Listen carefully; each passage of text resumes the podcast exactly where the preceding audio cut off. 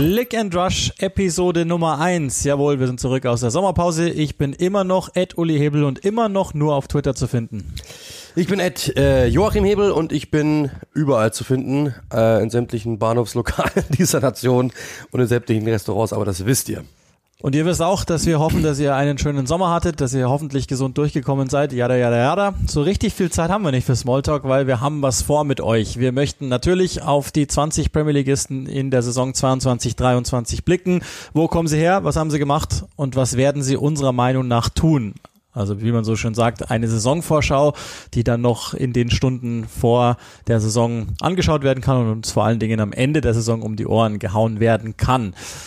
Das äh, Prozedere ist ziemlich simpel. Wir gehen, das ist glaube ich die beste Variante, einfach äh, alphabetisch durch und gehen dann durch die Teams und gucken eben ganz kurz mal, was haben die gemacht ähm, und wie bewerten wir das vielleicht auch und hoffen dann so, dass wir maximal bei fünf Minuten pro Verein in etwa rauskommen, so dass wir euch dann ähm, grob geben können, was wir denken, was passieren könnt, könnte oder äh, was wir vielleicht auch denken, dass irgendwie im besten oder schlechtesten Fall passieren könnte.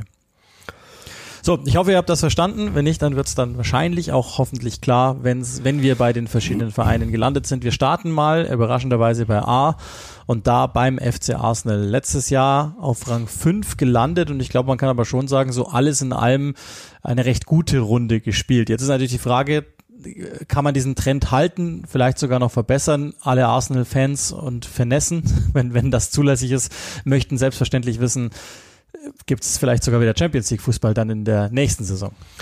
Ja, das ist die große Frage. Also sie waren kurz davor. Ähm, wenn man dort äh, am Schluss nochmal draufblickt, haben es wirklich äh, in, in, wenigen Spielen eigentlich versaut, wenn man ehrlich ist. Äh, das Tottenham-Spiel natürlich ganz äh, wirklich, wirklich äh, exemplarisch dafür gestanden. Ähm, und da, dann muss man halt sagen, ja, hat man es am Ende des Tages einfach nicht verdient. So, so, so traurig es klingen mag. Ähm, Newcastle dann noch dahinter. Die beiden Spiele habe ich gemacht. Ähm, es ist sehr, sehr schade, dass sie es nicht geschafft haben, ehrlich gesagt, weil es war, das haben wir auch gesehen, ähm, vielleicht sogar die Feel-Good-Story eigentlich der letzten abgelaufenen Spielzeit. Sie haben sich mit einer jungen Mannschaft, äh, einem jungen Kern, die haben wirklich zusammengefunden, sie haben zusammen gepasst, sie haben wirklich gerne miteinander Fußball gespielt und sie haben es am Ende nicht geschafft, das auch umzumünzen in Champions League Fußball. Das ist sehr schade. Vielleicht kam der Schritt aber auch noch ein bisschen zu früh, was uns jetzt zu dieser Saison bringt. Und da wollen wir ja genau hin. Äh, sie haben viel gemacht das muss man klar sagen. Ähm, und auch gute Transfers gemacht äh, bis zum gewissen Zeitpunkt. Gabriel Jesus verpflichtet für über 50 Millionen, Sinchenko für über 30 Millionen, Vieira ähm, für über 30 Millionen. Das sind drei Spieler, die mit Sicherheit den Kader verstärken. Sie brauchten mehr Breite, das war das große Problem. Sie haben im Winter viele Spieler abgegeben, per Laie oder fest. Ähm, und da war eben das Problem, dass der Kader im Endeffekt zu klein war. Und wenn dann Verletzungen auftraten, ja, der Kader war immer noch im Kern geschlossen und es hat gut funktioniert als Mannschaft. Das Problem war aber, sobald wirklich jemand ausfiel, ähm, war Substanz einfach weg. Und das ist das große Problem gewesen. Da mussten sie nachbessern. Und das haben sie getan. Jetzt ist ähm, für mich, muss man die Transfers klar aufsplitten. Ähm, Gabriel Jesus ist Top-Notch-Transfer, A+, besser geht's nicht. Ich habe ihn in Nürnberg live sehen dürfen das war von A bis Z das, was Arsenal braucht, ja. Sehr engagiert, sehr kampfstark, fußballerisch stark, alles super. Bei den anderen beiden Transfers habe ich meine Fragezeichen, wenn ich ehrlich bin. Sie hatten zwei Linksverteidiger, haben den dritten hinzugefügt. Zinchenko kann auch mehr spielen, brauchen wir nicht diskutieren. Ablösesumme ist mir trotzdem zu hoch für einen Spieler, der das Team jetzt nicht aus meiner Sicht, aus meiner Sicht deutlich besser machen wird. Und Vieira, Vieira ist das große Ding. Äh, sie haben mit Smith Rowe einen Typen, der eigentlich das Gleiche bringt. Das ist ein offensiver Mittelfeldspieler, ein Mesut Özil Zehner, nennen wir es mal so, moderner Mesut Özil Zehner. Und davon haben sie jetzt zwei. Ähm, ich hätte mir einen Juri Tielemans gewünscht, also so einen Juri Tielemans Typen, also einen Achter, der kreieren kann, einen zentral defensiven Mittelfeldspieler, der kreieren kann, also entweder so, so einen Hybriden, also so einen Tielemans Typen, sowas hätte man gebraucht. Ähm, Bruno Guimaraes zum Beispiel, das, das wäre so die, die, die, die Kategorie gewesen. Das für mich hätte man gebraucht. Hat man nicht geschafft, hat man nicht getan. Dazu ein Außenspieler, da sind sie ja auch gescheitert, weil ja dann Spieler woanders hingewechselt sind. Rafinha, bestes Beispiel, waren sie kurz davor. Ähm, das, das sind die beiden Spieler, die noch fehlen. Wenn sie das hinzufügen, spielen sie übernächste Saison Champions League oder nächste Saison dann Champions League. Wenn sie das nicht schaffen und wenn sie so bleiben, wird es knapp. Also ich bin nicht so positiv wie du, was, was Jesus betrifft. Ich weiß, das sieht sehr, sehr gut aus und es gibt Aspekte, von denen ich auch denke, dass, dass sie helfen werden. Äh, ich habe aber ein großes Fragezeichen bei, bei seiner bei seinen Abschlussqualitäten und das ist, glaube ich, das, was Arsenal am allermeisten gebraucht hätte. Noch dazu mit dem Wissen, also wenn wir mal auf die Abgangsseite blicken, das hält sich natürlich alles in Grenzen, aber Alexandre Lacassette ist weg ähm, und mir hat er eigentlich ganz gut gefallen und ich habe den auch immer äh, deutlich unter ähm, durchschnittlich bewertet gefunden. Also der ist mir nie richtig weggekommen. Ähm, grundsätzlich Sinchenko geht natürlich in Richtung Spielintelligenz. Ateta kennt den auch. Ähm, ich, ich bin eigentlich, ich mag eigentlich den Fabio Vieira Transfer irgendwie, weil ich jetzt nicht glaube, dass der auch für die allererste Elf vorgesehen ist, sondern dass der da rangeführt werden soll, sodass Arsenal eigentlich wahrscheinlich idealerweise, du hast jetzt vorhin schon Versprecher gebracht, übernächste Saison dann Champions League Spieler. Vielleicht ist das auch sogar der Plan und vielleicht wäre das auch sogar realistisch so ranzugehen. Grundsätzlich aber glaube ich, können wir sagen, Oedegaard neuer Kapitän, das haben wir ja schon mal besprochen an anderer Stelle letzte Saison in der abgelaufenen Staffel sozusagen. Vieles glaube ich, geht nach wie vor in die richtige Richtung. Und ich würde mir jetzt wünschen, dass man noch eine Saison so weit geduldig bleibt und auch mal ähm, Rückschläge ähm, einfach verkraftet. Also gerade dann Dinge, wenn man spielerisch weiterhin sich entwickelt, dass man dann auch Dinge verliert. Saka soll sich weiterentwickeln, Oedegaard soll sich weiterentwickeln, ähm, genauso wie Ramsdale sich weiterentwickeln muss. Also die, die, der Großteil der Mannschaft ist jung, wird Schritte machen, wird aber natürlich auch logischerweise Rückschläge haben und ähm, weil wir jetzt die Zeit wirklich nicht überstrapazieren wollen, ähm, was, also ist, es wird ja irgendwo wieder drum rumlaufen, europäischer Fußball, glaube ich, erwarten inzwischen alle, aber ist es denn dann Champions League Qualifikation oder gelingt vielleicht sogar noch mehr oder ist es am Ende Europa League? Also erstmal Start am Freitag, Crystal Palace, Leicester, Bournemouth, Fulham, Aston Villa. Das ist der Start, das ist, das ist August-Programm. Letzte Saison hatten sie Brentford, Chelsea, Man City. Sie sind mit drei Niederlagen gestartet. Ich glaube, der Start wird diese Saison besser. Bin ich mir ziemlich sicher. Sie können dort mehr rausholen. Das wird dann mit Sicherheit äh, für die Saison dann auch entscheidend sein. Ähm, wie geht's dann weiter? Bauen Sie drauf auf, das ist so der Punkt. Ich habe sie in meiner, in meiner, in meinem Ranking ähm, auf eine Hybridposition 4-5. Ich sehe Tottenham und Arsenal ungefähr auf einem Niveau. Tottenham vielleicht ein bisschen stärker. Stand jetzt würde ich sagen, sie werden wieder Fünfter. Wäre meine, ja. wäre meine Interpretation. Also ich sehe Tottenham sogar viel stärker, aber das ist, ähm, glaube ich, auch einfach, das liegt an der Natur der Sache, dass die mehr investiert haben. Aber das machen wir dann, wenn wir zu T kommen, sozusagen. Also das, das ist auch bei in etwa, glaube ich, die die äh, Platzierung, die jeder im Kopf hat. Vier, fünf, wenn es schlecht läuft, sechs, wenn es gut läuft, vielleicht sogar und, und Chelsea Probleme hätte, die drei oder so. Aber ich glaube, da denkt man dran. Und ehrlicherweise, nach dem, was halt vorher war, ist das ja auch schon ein Erfolg, dass man das jetzt denkt, dritte volle Saison mit Arteta. Auch das ist echt ein kleiner Erfolg. Hoffentlich übersteht er die auch. Hoffentlich bleiben die cool, wenn was passiert. Aber ich habe ein gutes Gefühl insgesamt, muss ich sagen. Dann, nächster Verein, Aston Villa, vergangene Saison Rang 14. Am Ende hätten sie es beinahe nochmal spannend gemacht in der Meisterschaft. Ihr wisst ja, sie haben sie Gerrard aufgegabelt unter der Saison als neuen äh, Trainer und haben Geld ausgegeben. Auch in diesem Sommer wieder, auch schon recht früh. Das hatten wir ja zeitweise sogar noch mit drinnen in den Podcasts in der abgelaufenen Staffel. Diego Carlos ist gemeint, 31 Millionen umgerechnet und Bubakar Kamera von Marseille ablösefrei aufgenommen und dann gibt's noch ein paar kleinere Deals. Ähm, also Robin Olsen ist, ist fix gemacht worden, Coutinho ist fix gemacht worden und äh, zum Beispiel sowas wie Ludwig Augustinsson einfach nur in der Breite auf der Linksverteidigerposition. Ich glaube, das ist ziemlich sicher als Backup zu entlarven. Auch da, ähm, ich meine, wo Villa hin will, glaube ich, ist uns allen klar. Die denken, dass sie recht schnell aufschließen müssen, sind ja in der zweitgrößten Stadt Englands beheimatet. Geht das in dieser Saison schon oder müssen die erneut dann nachjustieren in der Rückrunde? Das Problem ist, die Liga ist natürlich äh, sehr, sehr massiv dort um die Plätze 7, 8, 9, 10, 11, wie auch immer. Ähm, die ersten sechs sind ja sowieso, brauchen wir gar nicht darüber diskutieren. Und das wird das Problem sein. Ich finde, ich mag, was die machen. Jahr für Jahr denke ich mir, schaue ich auf die äh, getanen Transfers und denke mir, wow, jedes Jahr wieder. Diego Carlos, eine, ein Innenverteidiger, den haben ganz andere gejagt. Coutinho brauchen wir nicht diskutieren. Der hat uns alle verzückt in der Rückrunde. Äh, Bubakar Kamara ist für mich ein mega, mega, mega Transfer. Ein Player to watch auf jeden Fall, weil das ist ein unfassbares Talent, das sie verpflichten konnten, ablösefrei. Top-Transfer. Das hätte zum Beispiel Arsenal auch gut gestanden, sowas. Zum Beispiel. Ähm, also super Typ und, und super Transfer und so weiter und so fort. Das Problem war, dass wir die letzten Jahre das immer wieder gesagt haben und es ist nichts passiert. Dazu kommt, äh, äh, Steven Gerrard kam, es wurde defensiv besser und dann hat er sogar noch Offensivfußball dazu spielen lassen. Hat er zwischenzeitlich gut ausgesehen, ist am Schluss wieder komplett eingestürzt, dieses Kartenhaus. Und ich habe mir teilweise wieder, habe ich mich, mich wieder gefragt, ähm, ich glaube, dass diese Mannschaft es einfach nicht mehr lernen wird. So, warum, wann wird diese Mannschaft es endlich lernen? Und das habe ich einfach nicht gesehen. Werden sie einen Schritt nach oben machen? Für mich ja. Zwei, drei, vier, fünf Plätze werden sie machen. Das ist aber auch jetzt nicht so schwierig aus der letzten Saison kommend. Ähm, ich tippe, es wird so Platz zehn mit Kampf um die Einstelligkeit. Würde ich jetzt einfach mal sagen. Auch das wäre, glaube ich, ein Erfolg, wenn es so käme. Also einfach nur sich verbessern. Ich bin nicht so sicher, ob das genügt, dem Umfeld jetzt gerade auch mit Steven Gerrard und so der zwischenzeitlichen, ähm, ist ja dann im wahrsten Sinne eine Euphorie, weil es dann am Ende ja doch wieder runterging. Das war schon ein recht einfacher Fußball. Da erwarte ich mir vor allen Dingen was. Mir dann relativ egal, wie die Platzierung am Ende aussieht, aber ich erwarte mir dass erstens Konstante, also Coutinho hast du angesprochen, zeitweise hat er mir richtig gut gefallen, dir auch, zeitweise war es auch dann gar nichts, wirklich gar nichts. Das wird eine Sache sein, wie, wie wird der eingebunden? Ich habe so meine, meine Fragezeichen bei Diego Carlos, ehrlich gesagt. Also kann ich schon mal sagen, wenn ihr mal wetten möchtet, dann könnt ihr immer mal auf einen Foul-Elfmeter, den er verursacht, gehen, weil da verhält er sich nicht so clever.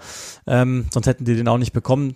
Das glaube ich auch ziemlich klar. Unter Marktwert? Ähm, unter Marktwert noch dazu. Ja, der hat, glaube ich, auch, ähm, da haben viele mehr Potenzial drin gesehen, als er letztlich hat, aber nichtsdestotrotz ist es natürlich für, für den, äh, also für, für die Truppe ist das ganz okay. Da sind einige ganz interessante Spieler auch mit Blick auf die WM dabei, das darf man, glaube ich, auch nicht vergessen, ähm, die, die sich beweisen möchten, insbesondere in der Offensive, die, die für die englische Nationalmannschaft mit dazu wollen.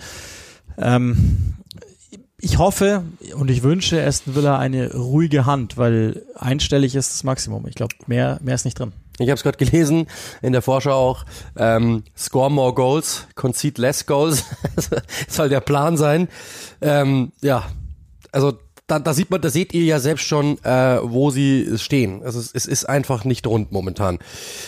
Neuzugänge in der Winterpause mussten eingebaut werden, müssen nach wie vor eingebaut werden, die müssen eingebaut werden. Die Erwartungen sind riesengroß. Der, die Besitzer haben viel Geld investiert, haben viel Geld, wollen viel. Steven Gerrard muss sich beweisen. Also es sind viele Fragezeichen, aber ich muss sagen, das ist mit eins der spannendsten Projekte in dieser Saison. Ja, eins, was, was sich, glaube ich, immer lohnt anzugucken. Also es, ob man das Gute oder das Schlechte kriegt, aber einschalten lohnt sich eigentlich immer. Dann haben wir den ersten Aufsteiger. Der AFC Bournemouth ist zurück. Ähm, Zweiter geworden in der Championship und hat auch im Pokal schon, haben sie durchaus mal was gezeigt. Vor allen Dingen Dominic Solanke ist aufgefallen in der letzten Saison ähm, mit 30 Toren, der in der zweiten Liga funktioniert hat. Große Frage, ob er in der ersten Liga funktioniert. Äh, bei den Neuzugängen ist es noch recht ruhig. Das glaube ich, kann man so sagen. Ryan Fredericks von West Ham aufgenommen, ablösefrei. Joe Rothwell von Blackburn, ordentlicher Championship-Spieler. Marcus Tavernier, einer der beim Middlesbrough gezeigt hat, dass er es kann, aber durchaus dann auch immer mal wieder ein sehr frustrierender Spieler gewesen ist unter Chris Wilder für ziemlich viel Geld aufgenommen, aber schon auch einer, von dem wir wussten, dass er eines Tages in der Premier League landen wird. Jetzt ist es dann doch etwas schneller gegangen. Ähm, auf der Abgangsseite, glaube ich, muss man nicht groß drüber reden. Das ist jetzt kaum jemand, der, der den Kohl fett gemacht hat. Gary Cale, ähm, vereinslos. Oh, okay, Robbie Brady ist sowieso dauernd verletzt. Ähm, und, und das war's dann auch schon im Großen und Ganzen. Ähm, wir kennen den Trainer noch von damals, Scott Parker, und ich meine, da müssen wir jetzt nichts, nichts draus machen. Scott Parker ist mit Fulham damals abgestiegen. Da haben wir uns ja auch hier in diesem Podcast trefflich drum gestritten, ist er jetzt gut oder ist er schlecht. Das sah okay aus bei Bournemouth. Der Kader ist aber für Zweitliga-Verhältnisse schon auch ziemlich okay gewesen, sodass es uns jetzt nicht direkt verwundert hat, dass ähm, die vielleicht hochgehen könnten. In der Art und Weise war es dann doch wiederum erstaunlich, aber das ist der krasse Außenseiter dieser Saison. Also das Neutsch der letzten Saison, wenn ihr so wollt, transferiert in diese Saison. Ähm, was muss passieren, dass sie die Klasse halten oder ist es sowieso unmöglich? Nee, also ich, ich habe sie natürlich auf 20, wenn ich ehrlich bin. In meiner Tabelle hätte ich sie auf 20. Aber man muss schon sagen, ähm, da, da werden wir gleich auch später dazu kommen. Viele Aufsteiger tendieren dazu zu sagen, wir steigen auf, wir haben jetzt mehr Geld. Ihr wisst ja selbst die Zahlen, die dann immer äh, kolportiert werden, was man mehr äh, Einnahmen hat, wenn man in die Premier League geht. Das sind ja oftmals dreistellige Summen. Und wenn man dann eben äh, aufsteigt, verführt das dazu zu sagen, okay, wir sind jetzt da, wir müssen bleiben, wir nehmen die 100 Millionen, wir machen ein ganz einfaches Rechenbeispiel und investieren die sofort in neue Spieler und dann reißt du eigentlich den Kern, der aufgestiegen ist, der gewachsen ist, der etwas Gutes geleistet hat, um aufzusteigen, auseinander und bauen da nochmal irgendwelche Premier League Spieler ein, die identifizieren sich vielleicht aber nicht, die brauchen auf, die brauchen vielleicht sogar noch Zeit, um sich zu implementieren. Und dann in dem Moment ähm, bist du schon wieder abgestiegen. Das macht Bournemouth nicht. Dass das der kleinste Premier Leagueist ist in dieser Saison, vom finanziellen her, von den ganzen gewachsenen Strukturen und so weiter, brauchen wir, glaube ich, nicht drüber diskutieren. Dass sie der Außenseiter sind, brauchen wir nicht drüber diskutieren. Aber wenn sie einen Weg finden, ihre, ihre, ihre Spielstil irgendwie in die Premier League äh, zu überführen, wenn sie einen Weg finden, ähm, Niederlagen wegzustecken und zu sagen, okay, wir wussten das von Anfang an, dass wir Außenseiter sind und wir nehmen das mit und versuchen es trotzdem irgendwie und versuchen aggressiv zu sein, klebrig zu sein, ekelhaft zu sein, dann sehe ich schon irgendwie dieses gallische Dorf in Anführungszeichen, dass sie es schaffen können. Ähm, aber da muss wirklich viel zusammenlaufen und das ist jetzt nicht, weil ich irgendwie sage, ähm, weil ich jetzt irgendwie gemein gegenüber denen sein will, sondern das wissen die selbst. Ja. Und genau das ist auch vielleicht sogar der große Vorteil, dass andere Teams, Leeds zum Beispiel, letzte Saison, die sind da unten reingerutscht und dachten sich plötzlich, wieso sind, was, wie konnten wir da unten reinrutschen? Das gibt's doch gar nicht. Und dass man dann merkt, wie das Ruderboot ein bisschen anfängt zu wackeln. Und das sehe ich bei Bournemouth nicht, weil die wissen von Anfang an, das könnte eng werden, beziehungsweise das wird eng werden. Ja, sind sehr dünn auf der Innenverteidigerposition aufgestellt. Da erwarten irgendwie alle, dass, dass die noch warten, bis vielleicht sich auf dem Markt Dinge auftun. Das ganz große Geld ist jetzt nicht da. Wir kennen vielleicht noch den Besitzer aus den letzten Premier League äh, der ist sehr zurückhaltend in, in allen Facetten. Ähm, es gibt natürlich ein paar Spieler, die haben schon Erfahrung in der ersten Liga. Phil Billing, äh, Cook, Jefferson Lerma beispielsweise generell ein sehr, wie ich finde, aggressives zentrales Mittelfeld mit Ben Pearson, auch ein ganz interessanter Mann. Ähm, und ansonsten David Brooks ist wieder zurück in der Liga. Also gibt schon ein paar Namen. Solanke war jetzt überragend, hat ehrlicherweise bei Liverpool in, in, den, in der Premier League bislang nichts gezeigt, was uns hätte denken lassen. Bei Bournemouth auch nicht. Bei Bournemouth dann auch nicht, genau, aber was uns hätte Noch denken weniger lassen, sogar. Dass, er, dass er wirklich guter Premier League-Stürmer sein kann. Nichtsdestotrotz ist uns allen klar, dass ähm, dass das Talent natürlich jederzeit da gewesen ist. Ähm, kurzum, wenn sie drin bleiben, ist es Wahnsinn. Wir haben einen gut angezogenen Trainer mit dabei, glaube ich. Das, das können wir schon mal sagen. Ähm, und das war's dann auch schon. Also das ist der krasse Außenseiter in dieser Saison. Nicht mehr und nicht weniger. Wie immer, eins der interessantesten Teams folgt der Tabellen 13. der letzten Saison. Das war, glaube ich, das kann man so sagen, ein reiner Erfolg, die erste Spielzeit nach dem Aufstieg. Jetzt kommt das zweite Jahr für den Brentford Football Club. Da hat sich nichts verändert ähm, in, auf der Trainerposition. Äh, ihr alle habt natürlich mitbekommen, dass Christian Eriksen jetzt bei einem anderen Premier League Verein spielt.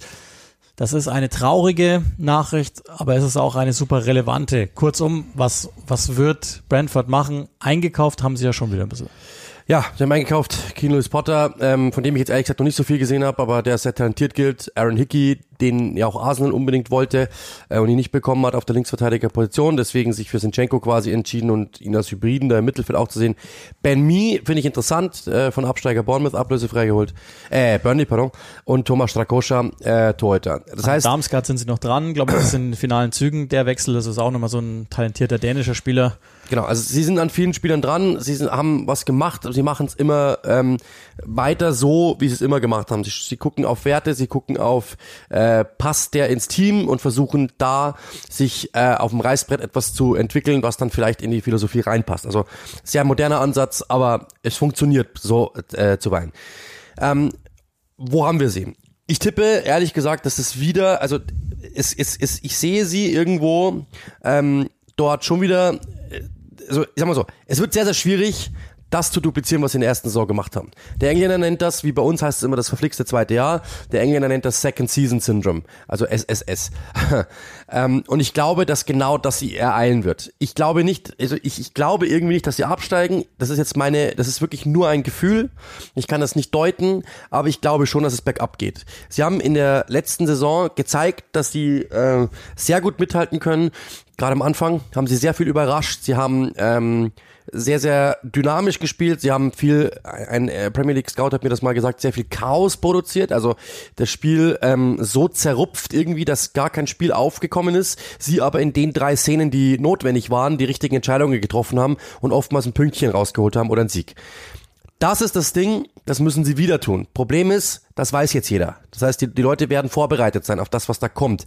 Und man merkt auch, dass es zum Schluss der Saison nicht mehr so funktioniert hat. Die haben dann schon auch Kräfte gelassen, die haben irgendwo dann auch das nicht mehr so hinbekommen. Und das muss es jetzt wieder gelten, in der zweiten Saison hinzubekommen. Der Hype, in Anführungszeichen, ist natürlich abgeflacht, ist ganz normal. Es ist jetzt die zweite Saison, du bist angekommen. Es ist jetzt nicht mehr so, dass du sagen kannst, äh, dieses, die, das ist dieses Märchen, das ist die Saison, das ist die Saison der Saison, sondern es ist jetzt the next best thing. Es ist nicht mehr the best thing.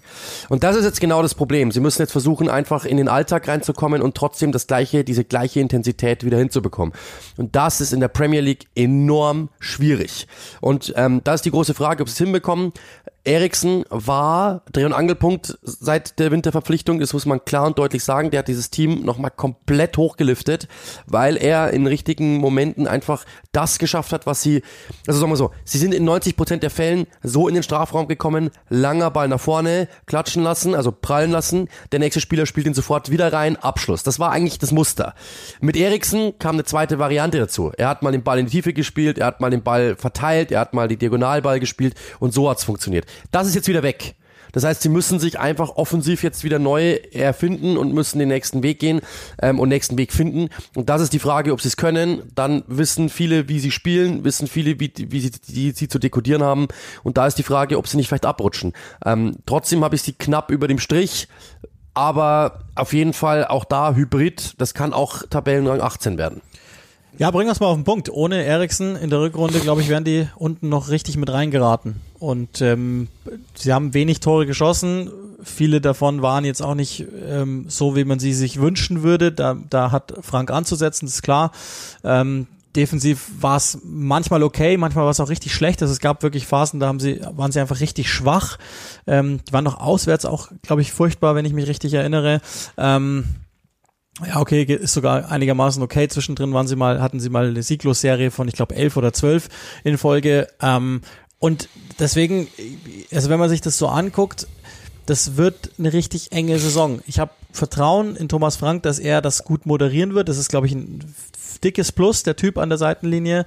Generell auch die, die Vereinsführung, aber ich, ich sag, die geraten richtig unten mit rein. Und zwar nicht nur unten mit rein, teilweise, aber richtig unten mit rein, werden sie aber am Ende packen.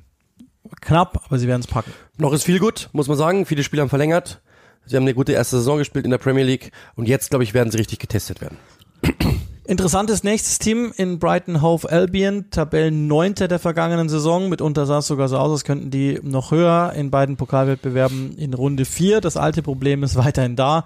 Sie haben nicht den einen Torjäger. Mopey hat immerhin neun Treffer gemacht in allen Wettbewerben, acht davon in der Premier League. Ähm, natürlich, ich glaube, das ist das Thema, das drüber steht. Äh, Bisuma ist gewechselt, der schon enorm wichtig war für Brighton. Es gibt auch ein paar Schwächen in seinem Spiel, aber insgesamt war der natürlich wahnsinnig wichtig.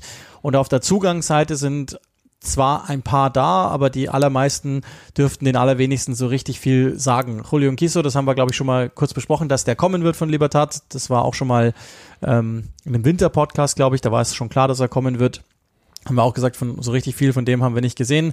Ähm, Simon Adingra aus der dänischen Liga, selbes Spiel, da werden die allerwenigsten so richtig viel drüber wissen.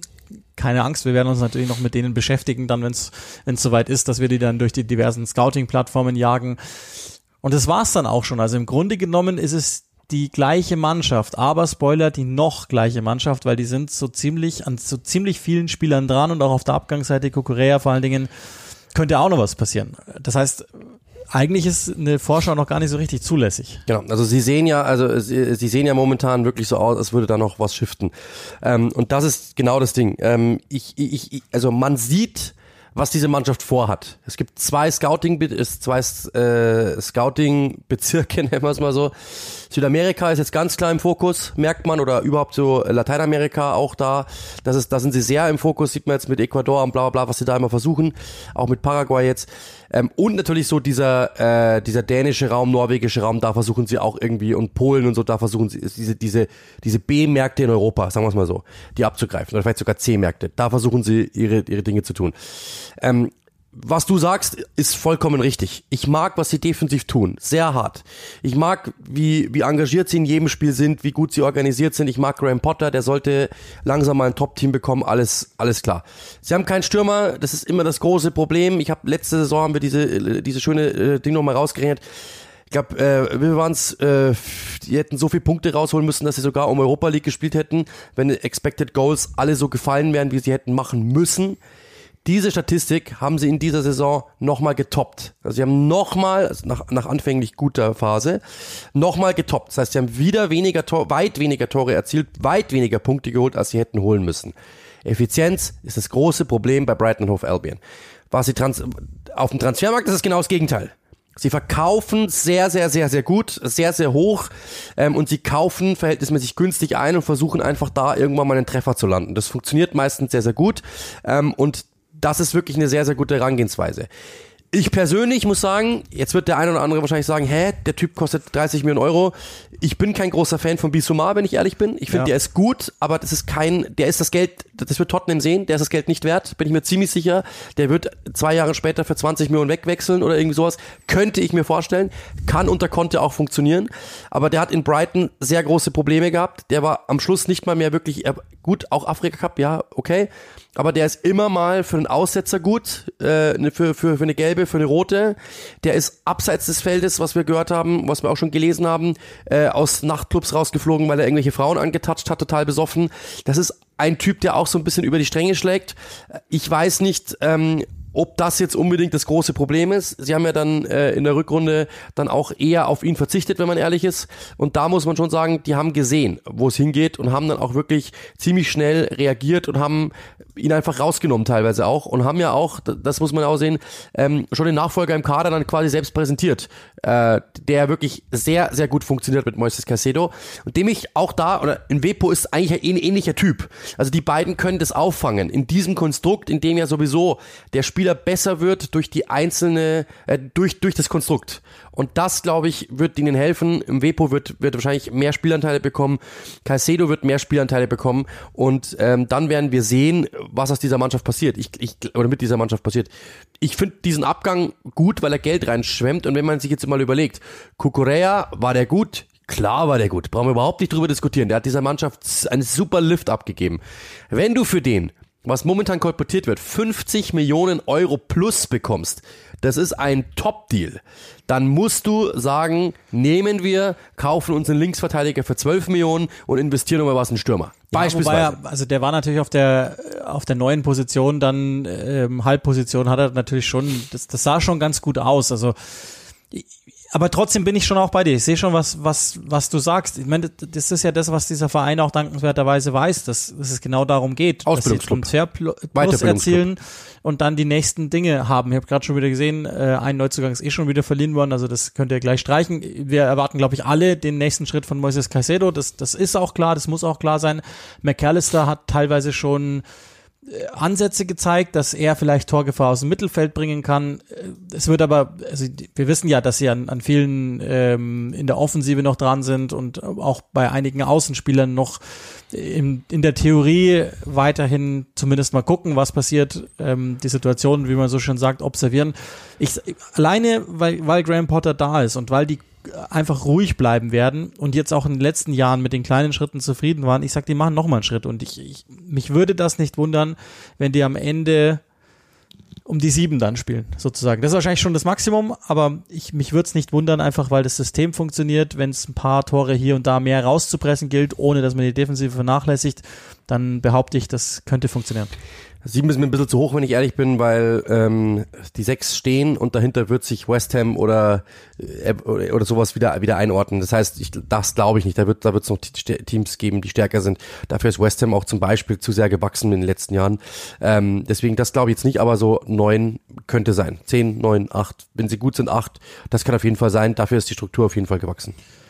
Der nächste Club in unserer Rangliste ist Rang 3, der FC Chelsea Ähm, ihr wisst, in beiden Pokalfinals gewesen, Champions League Viertelfinale und ich meine, über welchen Verein haben wir mehr gesprochen in der letzten Saison als über Chelsea, insbesondere dann ab dem Frühjahr circa. Alles neu bei Chelsea, keine Ahnung, wie sich das auswirken wird. Ähm, ich versuche nochmal den Kontakt aufzunehmen vor dem ersten Spieltag. Der ist schon hergestellt, mal gucken, ob, ob eine Antwort kommt aus Chelsea. Ähm, Niemand weiß so recht, was Todd Burley macht oder gemacht hat, was er noch machen will. Geht es also eher in Richtung Roman Abramovic, um es mal positiv zu konnotieren für die Chelsea-Fans, oder in eine Richtung Glazer, um es mal als Negativbeispiel zu nennen. Ähm, die letzte Saison war so, glaube ich, äh, haben wir ja eh auch schon besprochen, kann man äh, schwierig bewerten es hätte Phasen gegeben unter Abramovic, da hätte ich mir sogar um Thomas Tuchel Sorgen gemacht, um ehrlich zu sein, so wie es dann ähm, ab Dezember bergab ging, da waren sie ja noch Tabellenführer. Sie haben jetzt Raheem Sterling geholt, das ist ein erstes Statement. Kalidou Koulibaly, der John Terry 26 bekommen wird, über Conor Gallagher ist noch nicht entschieden, den gucken sie sich an, das weiß ich schon ähm, in der Vorbereitung, ob er bleiben wird oder nicht. Selbiges gilt auch für zwei, drei andere Leihspieler, die sie zurückbekommen haben, da werden sie erstmal einen Blick drauf werfen, äh, geht das oder geht das nicht. Natürlich auf der Abgangsseite Romelu Lukaku, das ist erstmal ein Problem, dass man ins nächste Jahr gehieft hat, oder ich glaube sogar zwei Jahre ist die Laie, dann wird das wieder aufgenommen und vor allen Dingen Antonio Rüdiger tut natürlich wahnsinnig weh. Christ Christensen. Andreas Christensen ist, glaube ich, aber nach dem letzten halben Jahr eher eine Randnotiz, weil, weil er eh nicht mehr gespielt hat. Und de facto nur noch Trainingsgast war. Also, das haben wir auch schon mal, glaube ich, hier angedeutet, warum dem so war. Hast du überhaupt einen Reim auf Chelsea? Ja, also ich habe ähm, einen sehr cleveren, eine sehr clevere Zusammenfassung gehört von, ich glaube, Gary Neville oder äh, Jamie Carragher, einer von den beiden, ich weiß nicht mehr genau, aber das fand ich sehr, sehr clever.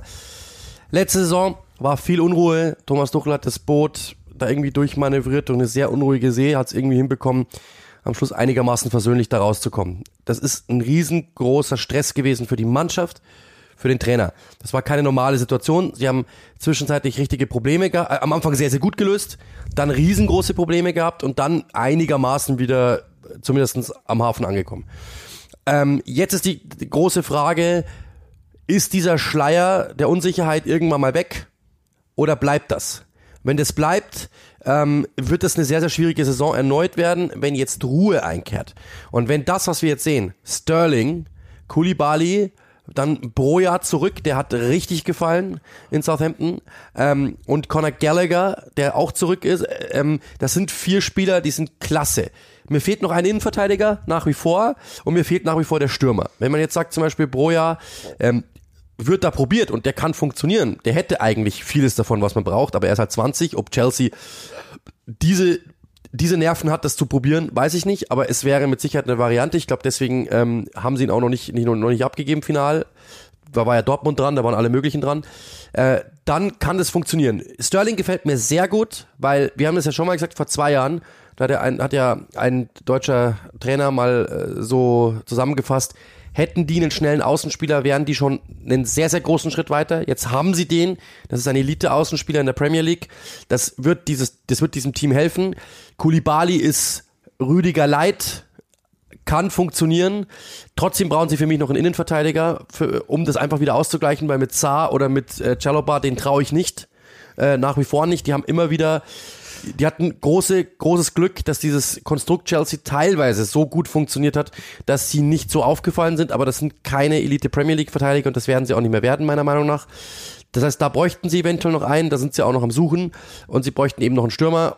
Schrägstrich, ja, wenn es Broja nicht machen soll. Die brauchen auch einen Linksverteidiger. Also Marcos Alonso bei aller Liebe ist, ich glaube, dessen allerbeste Zeiten sind vorbei. Chilwell kommt okay zurück. Ähm, Reece James ist sehr, sehr offensiv orientiert. Ich glaube aber, das ist mein Punkt. Es würde mich nicht wundern, wenn Tuchel eine Viererkette probiert. Also ich probiere auch das nochmal herauszufinden, aber es würde mich jetzt nicht wundern, wenn es nicht am ersten Spieltag so, so sein wird, aber dass ähm, wir im Herbst eine Viererkette sehen. Ähm, aber auch da, ich glaube, auch das ist klar. Sie haben, sie waren an Rafinha dran und einigen Spielern mehr, die haben sie nicht bekommen, sind auch immer noch an Spielern dran. Das muss sich alles erst finden. Das ist wirklich nach, nach zwei Jahrzehnten Stabilität bei Chelsea, mal mehr, mal weniger, auf der Trainerposition weniger, insgesamt mehr ist das jetzt eine, eine Situation, in der wir alle lernen müssen, was will dieser Besitzer? Will der jetzt so schnell wie möglich an die Champions League Zeit ran ähm, oder nicht? Und ich, ich, ich kann es euch nur so, ich weiß es, ich weiß es nicht, ich habe nicht, nicht gesprochen jetzt über die Sommerpause, aber ich habe das Gefühl, Sie ordnen sich eher in die normale. Ich habe das Gefühl, glücklich sind sie nicht mit dem neuen Besitzer im Moment. Die, die äh, Jungs um Thomas Tuchel. Ist nur so mein Gefühl. Aber dazu dann mehr und das mag sich ja dann auch ganz schnell wieder ähm, egalisieren. Aber Trotzdem Sterling-Deal, den muss man loben. Ja, das ist gut. Also wirklich Respekt. Ja, also und, und wirklich Sterling Respekt. ist natürlich auch potenziell jemand, der ist jetzt in seiner Prime, also die besten Jahre von dem sollten eigentlich erst kommen. Ich könnte mir auch denken, dass man den auch mal als Neuner ausprobiert. Das ist jetzt nicht, glaube ich, gänzlich ausgeschlossen und der hat halbwegs eine Torgarantie und der macht es in jedem Fall schon mal offensiv variabler. Sodass, und das ist ja dann das, wo wir hinwollen, ich schon auch denke, qualitativ ist der Kader nach wie vor gut genug für Top 3 oder 4, weil ich, das ist kleiner Spoiler, schon denke, dass Tottenham dieses Jahr eine harte Konkurrenz sein könnte. Und deswegen bin ich mir nicht sicher, ob ich Chelsea automatisch die drei wiedergeben würde, aber sie werden natürlich um die Champions League Plätze mitspielen. Idealerweise, ich habe großes Vertrauen in Thomas Tuchel als solchen, das ist ein Plus, ähm, aber also das ist, glaube ich, schon das Ideale. Ich kann mir schwer vorstellen, dass sie um die Meisterschaft mitkicken. Außer jetzt, die machen auf dem Transfermarkt noch verrückte Dinge. Mal sehen, was sich Barcelona noch einfallen lässt, was da noch runterfällt. Aber reden wir nicht so. über dieses Thema, bitte. Das Sonst also werde ich ausfällig. Das also zum zum FC Chelsea. Dann gehen wir weiter, bleiben bei C, der Tabellen Zwölfte in der Liga Crystal Palace. Also so am grundsätzlichen Finish hat sich wenig geändert, aber ich glaube an der Wahrnehmung des Tabellenendergebnisses eine ganze Menge. Das war doch ein Schritt in die richtige Richtung in der letzten Saison und jetzt ist natürlich die Frage, passiert ein weiterer? Ja, sie sind moderner geworden, es war ein anderer Ansatz, sie haben teilweise wirklich gut ausgesehen, es hat jünger gewirkt, es hat dynamischer gewirkt. Gab auch da, also bei ähm, Roy Hodgson hatte man immer das Gefühl, das schippert immer auf genau demselben Level dahin. Es war so ein Fiepen, ja, gefühlt das war bei, ähm, das war muss unter Patrick Vieira schon ein bisschen wackeliger an manchen Stellen. Es gab mal Hochs, mal Downs, aber insgesamt war das eine sehr, sehr ordentliche Saison. Und du hast den Verein, da bin ich wirklich, wirklich positiv überrascht gewesen, ohne größere Probleme in ein neues Zeitalter gehievt. Und das ist das, was die Aufgabe war. Ich habe das ja gesagt, das wird vor der letzten Saison, das wird die Aufgabe sein. Es nicht als selbstverständlich anzusehen, jedes Jahr Zwölfter zu werden, wie unter Roy Hodgson, sondern das mit einem neuen Trainer, mit einer neuen Ausrichtung wieder zu schaffen. Und das ist das, was beeindruckend ist, dass sie das geschafft haben. Sie haben wenig Spieler verloren, beziehungsweise eigentlich gar nichts, was irgendwie wirklich äh, nennenswert ist. Chico Kouyaté, okay, der halt so alles spielen konnte, aber sie haben mit Chic Ducouré einen Typen geholt, der angeblich ähnlich sein soll. Chris Richards, ähm, geholt vom FC Bayern, ähm, über den ich jetzt, über den du mit Sicherheit mehr sagen kannst, aber okay. Sam Johnston ist ein, ist ein englischer Nationaltorhüter, den ich ganz gerne gesehen habe, ähm, wenn er da war. Also sie haben wirklich viel versucht, ähm, sie haben wirklich letzte Saison schon viel versucht, haben jetzt wieder so kleine Schritte gemacht, sich punktuell zu verbessern. Äh, ich tippe mal, ehrlich gesagt, ich wäre wirklich wahrscheinlich äh, ein, ein Depp, wenn ich sagen würde, es, es wird nicht wieder Rang 12. ja, also ich meine, sie sind jetzt, das ist ja schon mal ein Erfolg. Sie werden, sie werden jetzt eine Dekade in der Premier League gespielt haben. Ich, ich habe sie nicht als Abstiegskandidat mit dabei. Ähm, mal gucken, wie sie Conor Gallagher hinkriegen oder nicht. Das ist ja die große Frage. Ich erwarte von so ziemlich jedem einzelnen Spieler, und da sind ja noch einige dabei, die auch in Richtung äh, EM-Kader Englands schielen. Ich erwarte von so ziemlich jedem Einzelnen eine kleine Steigerung, was aber nicht zwingend heißen muss, dass der Mannschaftserfolg gleich bleiben wird. Ähm, ich bin immer noch nicht, ich weiß, aber ich bin immer noch nicht restlos überzeugt von, von Patrick Vieira. Ich bin sehr gespannt, wie das wird. Es ging bei Nizza auch wahnsinnig gut los und ging in der zweiten Saison aber gnadenlos in Richtung Falsches. Ähm, ich, auch da wünsche ich mir wieder eine gewisse Ruhe. Ist der im Vertragsjahr, darf man auch nicht vergessen. Also will der vielleicht sogar nochmal weg, wird der im Winter vielleicht sogar nochmal dann gegen letzte Ablöse sagen, komm, lasst mich mal frei aus dem Deal oder bleibt er wirklich? Ich glaube, das kann man dann so sagen. Dann würde der bis zum Ende der Karriere wahrscheinlich da bleiben, der natürlich immer noch wahnsinnig wichtig ist, darf man auch nicht vergessen. Ähm, ich, das ist so Niemandsland, aber im positivsten aller Sinne und wenn alle einzeln sich verbessern, dann hat entweder Crystal Palace eine bessere Zukunft vor sich, dass sie vielleicht auch mal auf elf klettern können oder sie haben zumindest Transferplus dann in den nächsten ein bis zwei Jahren. Ehrlicherweise, was, was wollen sie denn großartig mehr? Ja, aber es sind Spieler wie Esse, äh, Esse ähm, dazu äh, Olise, äh, Saha, dann äh, Gehi, darf man auch nicht vergessen. Ja. Es sind so viele Spieler drin, äh, die ich einfach gerne sehe. Gallagher, okay, ähm, aber das sind so viele Typen. Der Kern macht mir richtig Bock, das muss ich wirklich sagen.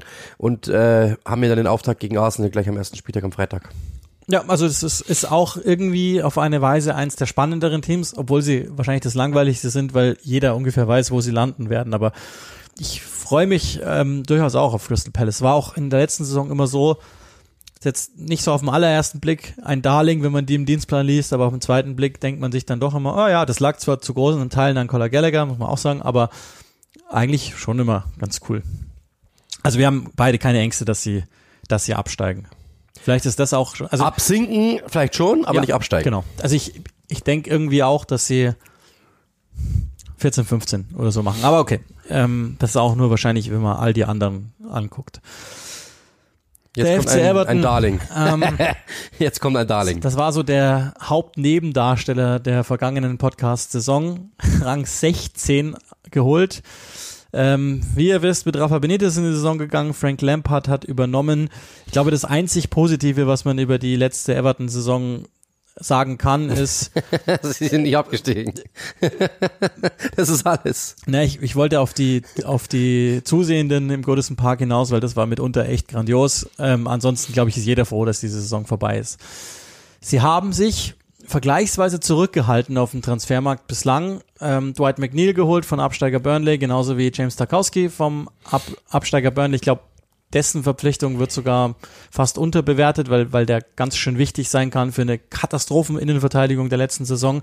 Aber, und das ist ein großer Punkt, der auch in eine gewisse Unsicherheit führen könnte, Richarlison äh, zu Tottenham gegangen für viel Geld, ja, aber ist natürlich der Einzige, der irgendwas gemacht hat da vorne drin in der letzten Saison.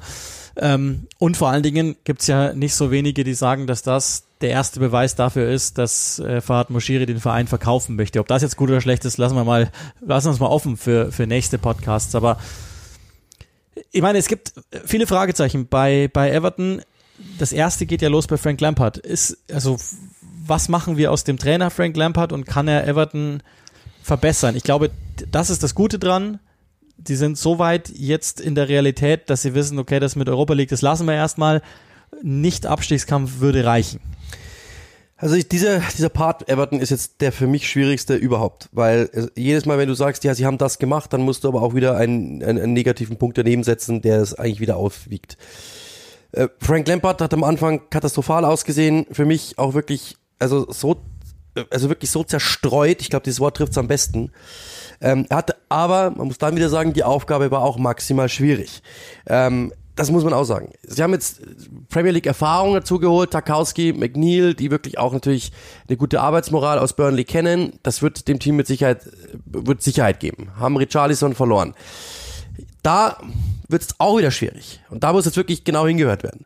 Richarlison ist ein super Stürmer. Brauchen wir überhaupt nicht drüber diskutieren. Barcelona wollte den für 100, Tottenham hat fast 60 bezahlt. Das hat auf jeden Fall, PSG wollte ihn, das hat seine Gründe. Aber wenn Everton mit einem Linksaußen spielt und mit einem Mittelstürmer spielt und sie stellen ihn auf Linksaußen, ist er verschenkt, weil er kann dann nur einen Move einklappen, sich den Ball auf den rechten Fuß legen und abschließen. Das ist alles, was er kann. Und das hat Everton wenn er gespielt hat und ein Calvert Lewin nicht gespielt hat, absolut ausrechenbar gemacht, weil es war dieser eine Go-To-Move. Und dann gibt's ein Jack Grealish zum Beispiel hat es ja bei Aston Villa ähnlich gemacht. Der hatte aber eine Ebene mehr. Der hat den Ball in die Gasse gelegt oder hat ihn kurzzeitig abgelegt und so und hat so nochmal richtig Gefahr kreiert. Das kann Richarlison nicht. Er hat einfach dann nur diesen einen Move aus 30 Metern, 25 Metern, 22 Metern, 18 Metern abzuziehen. Und das war einfach nicht gefährlich genug. Ancelotti hat mal gesagt, ein Mann mit seiner Klasse muss, muss 20 Tore erzielen. Da kommt er nicht mal im Ansatz hin auf dieser Position. Da kam er bei Everton in den letzten zwei Jahren nicht hin. Und das ist das große Problem. Und dementsprechend haben sie einen Spieler verloren für viel Geld, ja, aber der hat gar nicht so in das System gepasst. Deswegen glaube ich, werden sie am Ende des Tages gar nicht so unzufrieden sein, den dafür so viel Geld bekommen zu haben und ihn loszuwerden zu sein, weil ein McNeil, der dann einfach die Linie runterläuft und die Flanken auf Calvert-Lewin spielt, wahrscheinlich sogar besser ist für dieses System. Ich bin großer Freund von Richarlison, ich mag den sehr, sehr gerne. Ich glaube, der wird Tottenham mega weiterhelfen, äh, wenn der irgendwie um Harry Kane rumwirbeln kann, vielleicht in der zweiten Spitze oder wie auch immer. Oder vielleicht sogar, wenn Harry Kane dann gehen sollte, ihn ersetzt, mehr oder minder. Aber ähm, ich glaube, dass Everton, ähm, dass er bei Everton, wenn er nicht äh, Zentrumstürmer ist, und da ist ja Calvert-Lewin eigentlich gesetzt, sie wollen ja mit beiden spielen, dann ist der Verlust gar nicht so groß, weil er dort nicht, dort nicht so reingepasst hat. Ich mag ihn, ich schätze ihn, aber ähm, Everton muss jetzt eine Sache hinbekommen. Sie müssen sich weg von solchen Dingen wegorientieren, sagen, ja, wir haben noch einen guten Spieler und der, der wäre doch eigentlich Europa League Material und, und Champions League Material, sondern sie müssen jetzt wieder eine saubere Basis schaffen. Und das haben sie mit McNeil und mit Tarkowski hinbekommen, ja, finde ich. Das sieht sehr realistisch aus, das finde ich auch. Dann ist die Frage, was passiert noch mit Calvert-Lewin? Wahrscheinlich ist es schwierig, den loszubekommen. Sogar noch wäre wahrscheinlich cleverer, den gesund zu halten, zu hoffen, dass der wieder zurückkommt ich habe, also Lampard, muss man ja sagen, das sah fußballerisch mitunter vogelwild aus. Sie waren aber die besseren Spiele, wenn sie nicht Fußball gespielt haben, dann waren sie erfolgreicher, als wenn sie es versucht haben. Das scheint nicht seine große Stärke zu sein, erstaunlicherweise. Ich habe immer noch Nein mit Bleistift hinter Frank Lampard, auch wenn zumindest es so aussah, ähm, als, als würden sie die Mannschaft sozusagen mit ihm gehen wollen. Was macht Gordon? Große Frage. Er hat ja schon gesagt, er will ihn nicht verkaufen. Auch da war, glaube ich, Tottenham unter anderem dran. Ähm, den möchte er, auf den möchte er wohl setzen. Das läuft alles darauf hinaus, dass die eins der hässlichsten Teams werden in der nächsten Saison. Und das wiederum spricht aber dafür, dass sie dann das vielleicht keine Ahnung, Platz 12 oder 13 werden würden. Waren sie dann ja auch. Also das muss man ja sagen. Unter Rafa Benitez sämtliche Statistiken haben die als Antifußballer ausgewiesen. Sag mal so, ich will sie, ich, ich bin froh, dass sie dabei sind in der Premier League. Absolut. Ähm, ich würde, ich weiß nicht, ob es nicht besser wäre, wenn Moschiri einfach es lässt, weil was hat er jetzt in seinen sechs Jahren, sechs Trainer, drei Sportdirektoren, haben sie ja auch einen neuen, mal gucken, was der macht. Ähm, auch da schauen wir dann mal genauer hin. Ähm, ich habe Ihnen ja mal das Label verpasst, HSV der Premier League. Ich bin auch immer noch ganz glücklich mit dieser äh, Formulierung. Mal sehen, ob sie dann zumindest mehr in Richtung, keine Ahnung, was ist, was ist ein Chaos-Team, das sich in den Griff gebracht hat, VfB Stuttgart oder so. Keine Ahnung. Vielleicht funktioniert das ja auf der Weise. Aber das muss halt weg. Also dieses Chaos muss weg, weil das ist einfach wirklich nicht dieses Vereins nicht würdig und ähm, auch diesen Strukturen nicht würdig, den Fans das ist, das, das geht einfach so nicht. Und das war ähm, einfach wirklich am Schluss, das habt ihr alle selbst mitbekommen, mein gut, dann zwei Spieltage Verschluss, glaube ich, gerettet, oder? Ich glaube zwei Spieltage Verschluss. Aber, oder drei. Ähm, auf jeden Fall. Ähm, Aber die, also es war nicht bis, ihre, ihre Leistung, genau, sondern das war genau, das Problem. Darauf wollte ich hinaus. Ja. Das ist eben genau das Ding. Es war mit, mit, mit Biegen und Brechen und mehr Brechen. Ähm, und das hat einfach nicht funktioniert, muss man ganz klar sagen. Also sie haben es, äh, das, das kann so nicht weitergehen. Und das ist auch wirklich für jeden von euch, ich merke das ja auch, wenn man Everton hat, ähm, als, als Kommentator, man kriegt ja dann auch Zuschriften, da gibt schon auch viel Häme. Und das, das, das, da, das, ist, das ist ja nur ein Befund jetzt einfach mal. Das hat dieser Verein einfach nicht verdient und es ist ja ein Zeichen dafür, dass etwas falsch läuft. Ganz einfach. Und äh, der, auch der Spielplan bis zur ersten Länderspielpause, da ist mit drin Chelsea zu Hause, okay, das hat ja immer noch äh, halbwegs gut funktioniert. Dann ähm, haben sie Liverpool zu Hause, Arsenal auswärts, West Ham zu Hause. Also alles zu Hause, okay, aber das sind natürlich vier Teams, wo man sich eigentlich jetzt nicht allzu viel ausrechnen sollte. Also kann schon sein, dass wir zur ersten Länderspielpause dann nochmal etwas genauer über Frank Lampard diskutieren. Also ich habe mir den auf jeden Fall schon mal markiert. Nicht nur, weil ich ähm, den ersten Spieltag auch mache gegen, gegen Chelsea. Ähm, der, der zweite Aufsteiger hat das Label Zweiter nicht verdient, weil die sowas von durchmarschiert sind in der letzten Championship-Saison. Der FC Fulham ist zurück. Die letzten beiden Male nach Aufstieg sind sie direkt mehr oder weniger äh, sang- und klanglos abgestiegen mit unterschiedlichen Transferstrategien, aber mit, in jedem Fall mit der Strategie, alles zu verändern. ähm, der Trainer heißt jetzt Marco Silva. Die große Frage ist, schafft Mitrovic es endlich ähm, mehr Lewandowski zu sein als Terodde, um auch mal den Zweitligatorrekord in die erste Liga zu transportieren. Nicht schlecht. 43 Tore hat er gemacht. Das ist vollkommener Wahnsinn. Also muss man, muss man echt mal sagen, 43 Tore in einer Zweitligasaison zu schießen, ist unglaublich. Ähm, und dann haben sie natürlich wieder was gemacht. Ein Transfer, den ich sehr mag, Joao Palinha, das ist, also, das ist tipptopp. Ich habe das Gefühl, das könnte einer derjenigen sein, über den wir am Ende der Saison sagen, Okay, wo geht er hin, wenn sie abgestiegen sind oder auch nicht? Den Darf ich den nächsten sehr, sehr gerne. übernehmen? Gerne. Andreas Pereira wird der Typ sein, bei dem wir sagen, was denkt die sich ja, eigentlich? Das stimmt. obwohl, obwohl ich glaube, dass Marco Silva irgendwas mit dem vorhat. Kevin Babu weiß ich, dass die in Wolfsburg jetzt nicht so unglücklich sind, dass der nicht mehr da ist. In der Theorie kann das ein moderner Rechtsverteidiger sein, aber das ist echt blanke Theorie.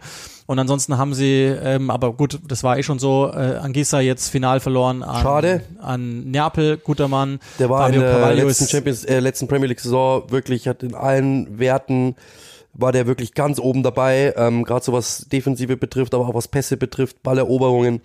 Finde ich sehr, sehr, sehr, sehr schade, aber aufnehmender Vereines ja. Neapel, das zeigt ja, ja schon, der ist den entwachsen. Ja. Fabio Cavaglio ist gegangen, finde ich sehr, sehr schade, ähm, hat bei Liverpool schon eingewechselt worden. Aber zeigt, ähm, zeigt zumindest, und das ist ja auch schön, dass die Academy bei Fulham unglaublich gut funktioniert. Und den liebe ich, also den liebe ich. Aber tut natürlich weh, weil der schon auch stark mitgeholfen hat ähm, mit Assists und Toren letzte Saison, dass das funktioniert. Und hat bei FIFA bei mir 94 erreicht. Ich meine, kurzum, ja, wenn, muss, wenn, muss erwähnt werden. Also Markus Silva hat auch was zu beweisen. Fulham hat was zu beweisen. Irgendwie glaubt jeder, dass die mit diesem schönen Fußball einfach so wieder absteigen. Das ist jetzt die große Frage, was die machen. Also ich habe das Gefühl, dass diese diese Herangehensweise, die sie jetzt da haben, noch nicht hundertprozentig stimmt. Also ich hab, ich glaube, die machen noch was. Ähm, wenngleich man, glaube ich, schon sagen kann, es werden nicht mehr zwölf oder auch nicht, was waren das in der ersten Saison, 18 Transfers für 100, keine Ahnung, wie viel Millionen, sondern es ist schon so, dass sie diesmal bei diesem Kader zu bleiben scheinen. Sie werden, ich kann mir nicht vorstellen, dass sie diesen fußballerischen Ansatz mit durchziehen. Ich würde auch tippen, dass es mindestens einmal einen Trainerwechsel gibt in der Saison. Ich irgendwie glaube ich aber, die, die haben eine Chance. Ja, also das hat, wie du sagst, das ist die große Frage. Also sie haben eine Chance, sie können auf 16 oder irgendwie 17 irgendwo da so rauskommen. Ähm, äh, das, das kann sein, das kann funktionieren, äh, wenn, wenn wirklich alles zusammenpasst. Also das ist halt das große Ding. Einen, eine Einschränkung habe ich schon, weil was haben wir letztes Jahr, was haben wir letzt, in der letzten, in deren letzten Premier League Saison gesagt? Hey, die mehr, diesmal machen sie den gleichen Fehler nicht. Sie holen jetzt nicht einfach 17 neue. Und im Endeffekt haben sie dann aber in den letzten zwei Wochen nochmal fünf nachgelegt oder so. Das kann uns auch hier wieder ereilen. Also ich glaube, dass der äh, Ende August nochmal, dass es nochmal spannend wird. Wenn die jetzt merken, dass die ersten drei Spiele nicht funktionieren, ähm, dass sie dann nochmal auf die Idee kommen zu sagen, ja, warte mal ganz kurz. Und die haben äh, Liverpool, Wolves, Brentford, Arsenal, Brighton. Kann sein, dass sie da schon mal von den ersten äh, Spielen im August von den ersten fünf Spielen, was sie sind, wenn sie da drei, vier verlieren, kann es schon sein, dass da nochmal auf die Idee gekommen wird, dass man nochmal was verpflichtet. Also das ist bei Fulham immer drinnen. Wie gesagt, letzte, letzte Premier League Saison einfach mal anschauen, wann die, da haben wir am Anfang auch gesagt, hey, das ist ganz gut, das machen die echt clever. Und danach wurde trotzdem nochmal zugegriffen. Und das ist eben die große Angst, die ich habe, weil das muss sich ja dann wieder finden und dergleichen. Ähm, dementsprechend ich hoffe, dass sie es irgendwie durchziehen, weil nochmal, das ist ein also das wissen, merken wir ja auch, ein Fan-Favorite. Dieses Stadion, jetzt hat diese, diese Craven Cottage mit der neuen Tribüne, mit diesem Plateau da mitten auf der Themse, das sind Dinge, die sind einfach, das ist einfach ein geiler Club. Also das ist einfach ein Verein, der gehört da irgendwie rein, weil es einfach ein bunter Klecks ist. Und ich sehe die immer mega, mega, mega gerne. Äh, darf die, glaube ich, am ersten Spieltag auch gleich machen. Gegen Liverpool zu mhm. Hause, ja, genau. Ähm, genau. Das Kann, kannst du dich schön mit den Fans unterhalten, weil die Tickets doch was habe ich gelesen? Minimum 100 Pfund, glaube ich. Also da freuen sich alle auf die ja. neue Premier League. Also das ist, ist, ist super geil, dieses die wieder zu sehen, muss ich echt sagen. Und ich verwende dieses Wort echt auf Sendung selten. Aber es ist so, ich mag das einfach, dass die wieder da sind. Ähm, aber ich habe natürlich schon Angst, äh, dass, es, dass, es, dass es runtergehen kann. Trotzdem habe ich irgendwie das Gefühl, wenn sie es durchziehen können, ihr Spiel. Und damit sind wir bei dem Punkt, den ich ja schon mal, den ich eigentlich immer mache die Clubs, die sich gehalten haben, in die Aufsteiger, die sich gehalten haben in der Premier League in den letzten 10, 15 Jahren, das waren die Wolves, das waren Brentford und das waren Leeds. Warum? Weil sie einfach ihren Stil in die Premier League überführen konnten, weil der schon Premier League-like war oder zumindestens ein, ein, ein, eine Facette der Premier League so abgedeckt hat, wo du sagen kannst, wenigstens athletisch können sie mithalten. Punkt. Und das muss Fulham hinbekommen. Mit Mitrovic der hat, den, den, der hat in der, beim letzten Aufstieg auch in der zweiten Liga alles zusammengeschossen, wurde dann auf die Bank gesetzt von Parker. Oder, ne, das war nicht Parker. Wer war der, wer war am Anfang? Ja, beide, Ranieri, glaub, Ranieri Parker, jetzt auf, jetzt auf die Bank äh, gesetzt. Und das ist das, sie müssen jetzt einfach darauf vertrauen, dass es halt wieder tut. Es ist so, weil der hat damals auch gute Werte gehabt ähm, und das müssen sie machen. Sie müssen, ein, sie dürfen jetzt nicht sagen, okay, wir spielen jetzt anders Fußball, sondern wir, sie müssen es so wieder machen. Ich glaube, sie werden weniger den Ball haben als in der zweiten Liga ganz normal und sie werden die wenigen Chancen nutzen müssen, über hohe Bälle vielleicht, über Standards vielleicht und da ist Mitrovic absolut perfekt dafür und Honorable Mention natürlich äh, Marco Silva, äh, Click and Rush Legende. Soweit also zu Fulham ähm, und ich meine, ihr wisst alle, ohne AEW kommen wir auch nicht aus, wenn wir über Fulham sprechen. Also irgendwelche All Elite Wortspiele müssen dann schon auch drin sein. Die Kenner werden es wissen. Der Tabellen 17. der vergangenen Saison, Leeds United, äh, ich glaube, das kann man sagen, es ist jetzt alles neu bei diesem Verein. Die beiden besten Spieler sind definitiv mal weg. Also ich, ich glaube, da kann man, egal wie man es dreht und wendet, nicht drumrum. Calvin Phillips zu City, Rafinha zu Barcelona. Ähm, sie haben ein bisschen was getan, natürlich auch ähm, in, bei den Zugängen. Ähm, Tyler Adams ist gekommen von äh, Leipzig, Aronson von Salzburg, also beide RB, Rasmus Christensen Salzburg, Marc Rocker Bayern München, ähm, Luis Sinisterra, interessanter Spieler von Feyenoord. Ähm, das war es, glaube ich, schon von denen, die wir jetzt auf jeden Fall mit drin haben werden bei den, bei den ähm, Stammspielern oder im ersten Kader. Ähm, wird aber, also man kann schon mal sehen, etwas breiter geworden und man kann auch sehen, Jesse Marsch meint's ernst. Er bleibt der Sturkopf, den, den, den wir euch vorausgesagt haben. Hot Take. Ich sag, die gehen runter. Ich, hab, ich glaube, dass, dass das ein zu großes Problem ist für Leeds, ähm, weil ich, ich, ich, also Jesse Marsch, ich verstehe, was er will und es könnte funktionieren. Es hat auch mitunter funktioniert. Ich glaube aber, dass das, dass er gar nicht bis zum Saisonende durchhalten darf. Ich habe das Gefühl, Leeds geht wieder ins alte Fahrwasser. Blöderweise, aber ist so. Ich war schon bei der 90 Plus äh, Vorschau, habe das genauso gesagt. Also ähm, du hast die beiden besten Spieler deines Kaders verloren mit Kevin Phillips und Rafinha. Ja, Kevin Phillips war immer verletzt und das kann vielleicht aufgefangen werden durch Adams im Verbund mit Rocker. Das kann irgendwie funktionieren. Nee. Glaube ich aber auch nicht unbedingt. Aber es, die Idee sieht man ja, dass das, dass das die Idee ist, so einen Hybriden hinzubekommen vielleicht sogar. Und Adams hat ja ähnliche Anlagen, ist, ist ein giftiger Typ, kann funktionieren. Ähm, äh, weiß, also so, Philips muss auch erstmal beweisen, dass er nicht nur ein Leads-Produkt war. Das äh, muss man erstmal sagen. Die, die, größte Schwierigkeit bei Philips war ja, dass der Spieler kann so gut sein, wie er will. Wenn er nicht spielt, ist er wertlos und er hat zu oft nicht gespielt. Genau, das kommt noch dazu. Aber trotzdem auch da, ich sehe ich, ich, ich seh Calvin Phillips noch nicht Elite. Das muss man ganz klar sagen. Der muss sich auch erstmal beweisen, dass er es wirklich auch auf diesem Level dann hinbekommt und nicht nur ein Darling von einem kleinen Verein war. Aber das ist ja nichts Schlimmes, das ist ganz normal in seinem Alter, in seiner, in seiner äh, Vergangenheitsstruktur, ganz normal. Deswegen ist es überhaupt nichts Schlimmes. Ähm, deswegen im Mittelfeld finde ich es gar nicht, das ist gar nicht so problematisch. Rafinha ist weit wichtiger, weil er weit mehr gespielt hat und es war einer der besten Spieler der Liga. Ähm, der ist zum FC Barcelona abgewandert, war ja fast schon bei Chelsea, fast schon bei Arsenal. Schade, dass der die Liga verlassen hat, ehrlich gesagt. Aber ich sehe schon, dass Sinisterra ein ähnlicher Typ ist. Also, dass, dass sie zumindest die Idee haben, der kann das auch. Ich habe den in der Conference League äh, begleitet mit, mit Feyenoord und war sehr angetan.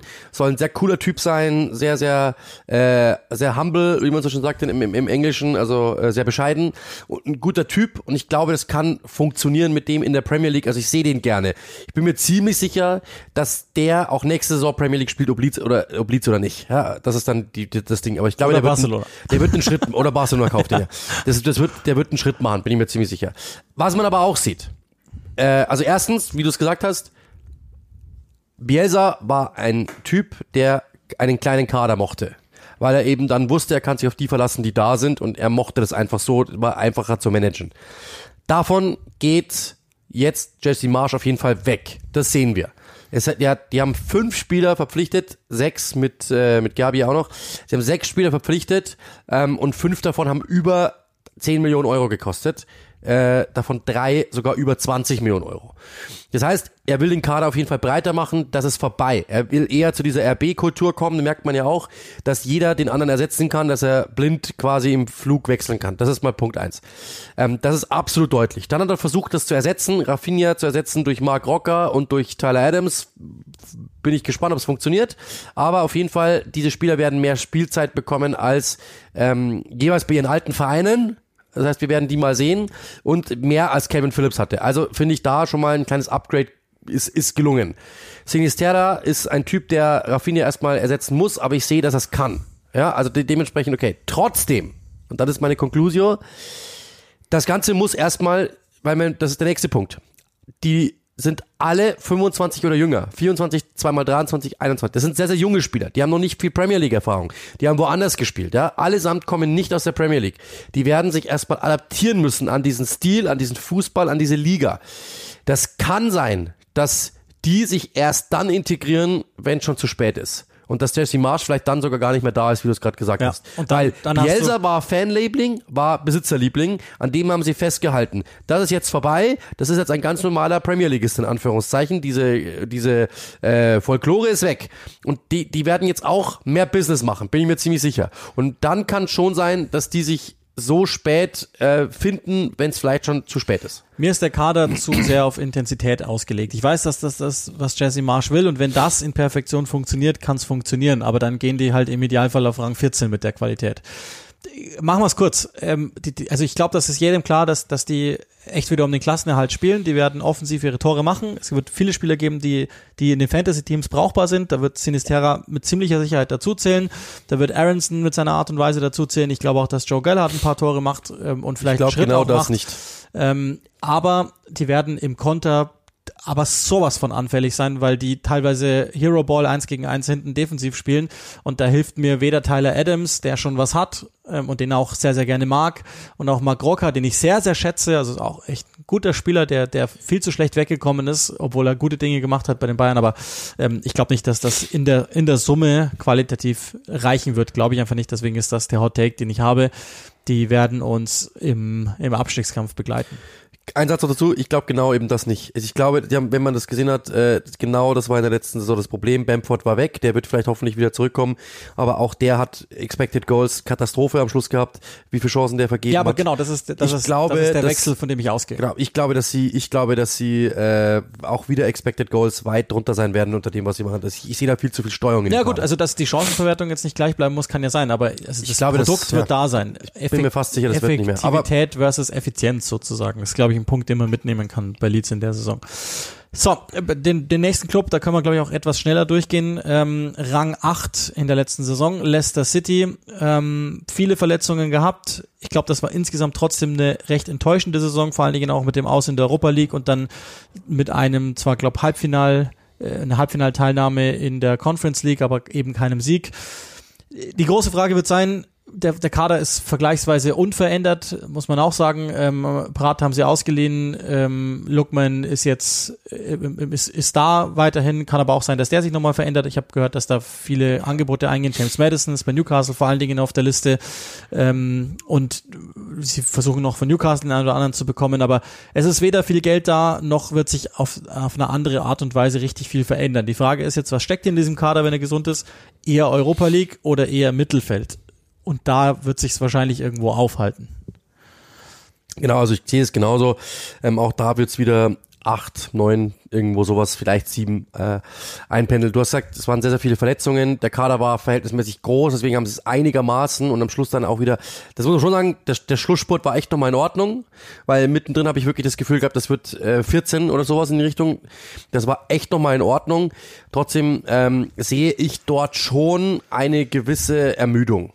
Weil Ja. sie waren ganz oben und wenn du dann irgendwo im Mittelfeld dich einnordest, dann ist es schon so, dass der Madison mit Sicherheit nicht mehr Bock hat, da zu bleiben, dass der Thielemanns mit Sicherheit 15, Schmeichel ja auch nicht. genau 15 Mal angefragt haben wird, Schmeichel, dass diese, diese Spieler äh, dann äh, Fofana haben wir vergessen bei Chelsea, der soll ja bei Chelsea so gut wie sicher sein. Ähm, also das Thielemanns bei Arsenal so gut wie sicher, das höre ich immer wieder, dass dass die wirklich nach wie vor baggern. Ähm, das heißt, da kann noch mal was passieren und dann müssten die natürlich noch mal nachbessern, weil das wird sich Brandon Rodgers mit Sicherheit nicht gefallen lassen. Fakt ist, dieses große Glanz und Gloria ähm, ist weg.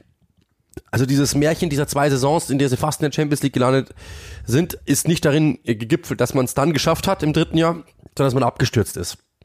Und das ist jetzt die ganz große Frage, ob sie das halt, ob sie das äh, jetzt vielleicht wieder verbessern können, sehe ich aber nicht, weil ich eher das Gefühl habe, dass diese Spieler jetzt sagen, okay, hier hat's nicht funktioniert, ich, also das ich spreche jetzt als, als, als Spieler ich AG in Anführungszeichen, ich bin aber gut genug für diese Liga. Da bin ich mir ziemlich sicher, dass der eine oder andere dann sagen wird, ähm, hey, ich gehe einfach weg. Also Madison wird versuchen, irgendwie nochmal unterzukommen.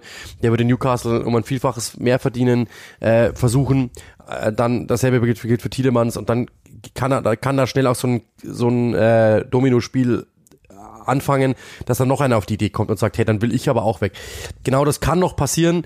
Ich finde es sehr, sehr schade, aber es wirkt momentan so, als wäre aus diesem Märchen nichts geworden, ehrlich gesagt. Und dann lernen wir viel über Brandon Rogers. Und wenn er entlassen wird, kommt Wayne Rooney als Trainer von Jamie Vardy und dann haben wir Vagata Christie 2.0. Das hätten wir doch alle gerne. Ich hoffe. Der nächste Club, den können wir überspringen. Liverpool interessiert niemanden. Quatsch. Platz zwei in der Premier League geworden, haben den FA Cup gewonnen, den EFL Cup gewonnen und waren im Champions League Finale, haben jede Minute Fußball gespielt und erstaunlicherweise ist ganz schön was passiert auch für Liverpool Verhältnisse auf dem Transfermarkt. Äh, vor allen Dingen, da fangen wir vielleicht mal bei den Abgängen an.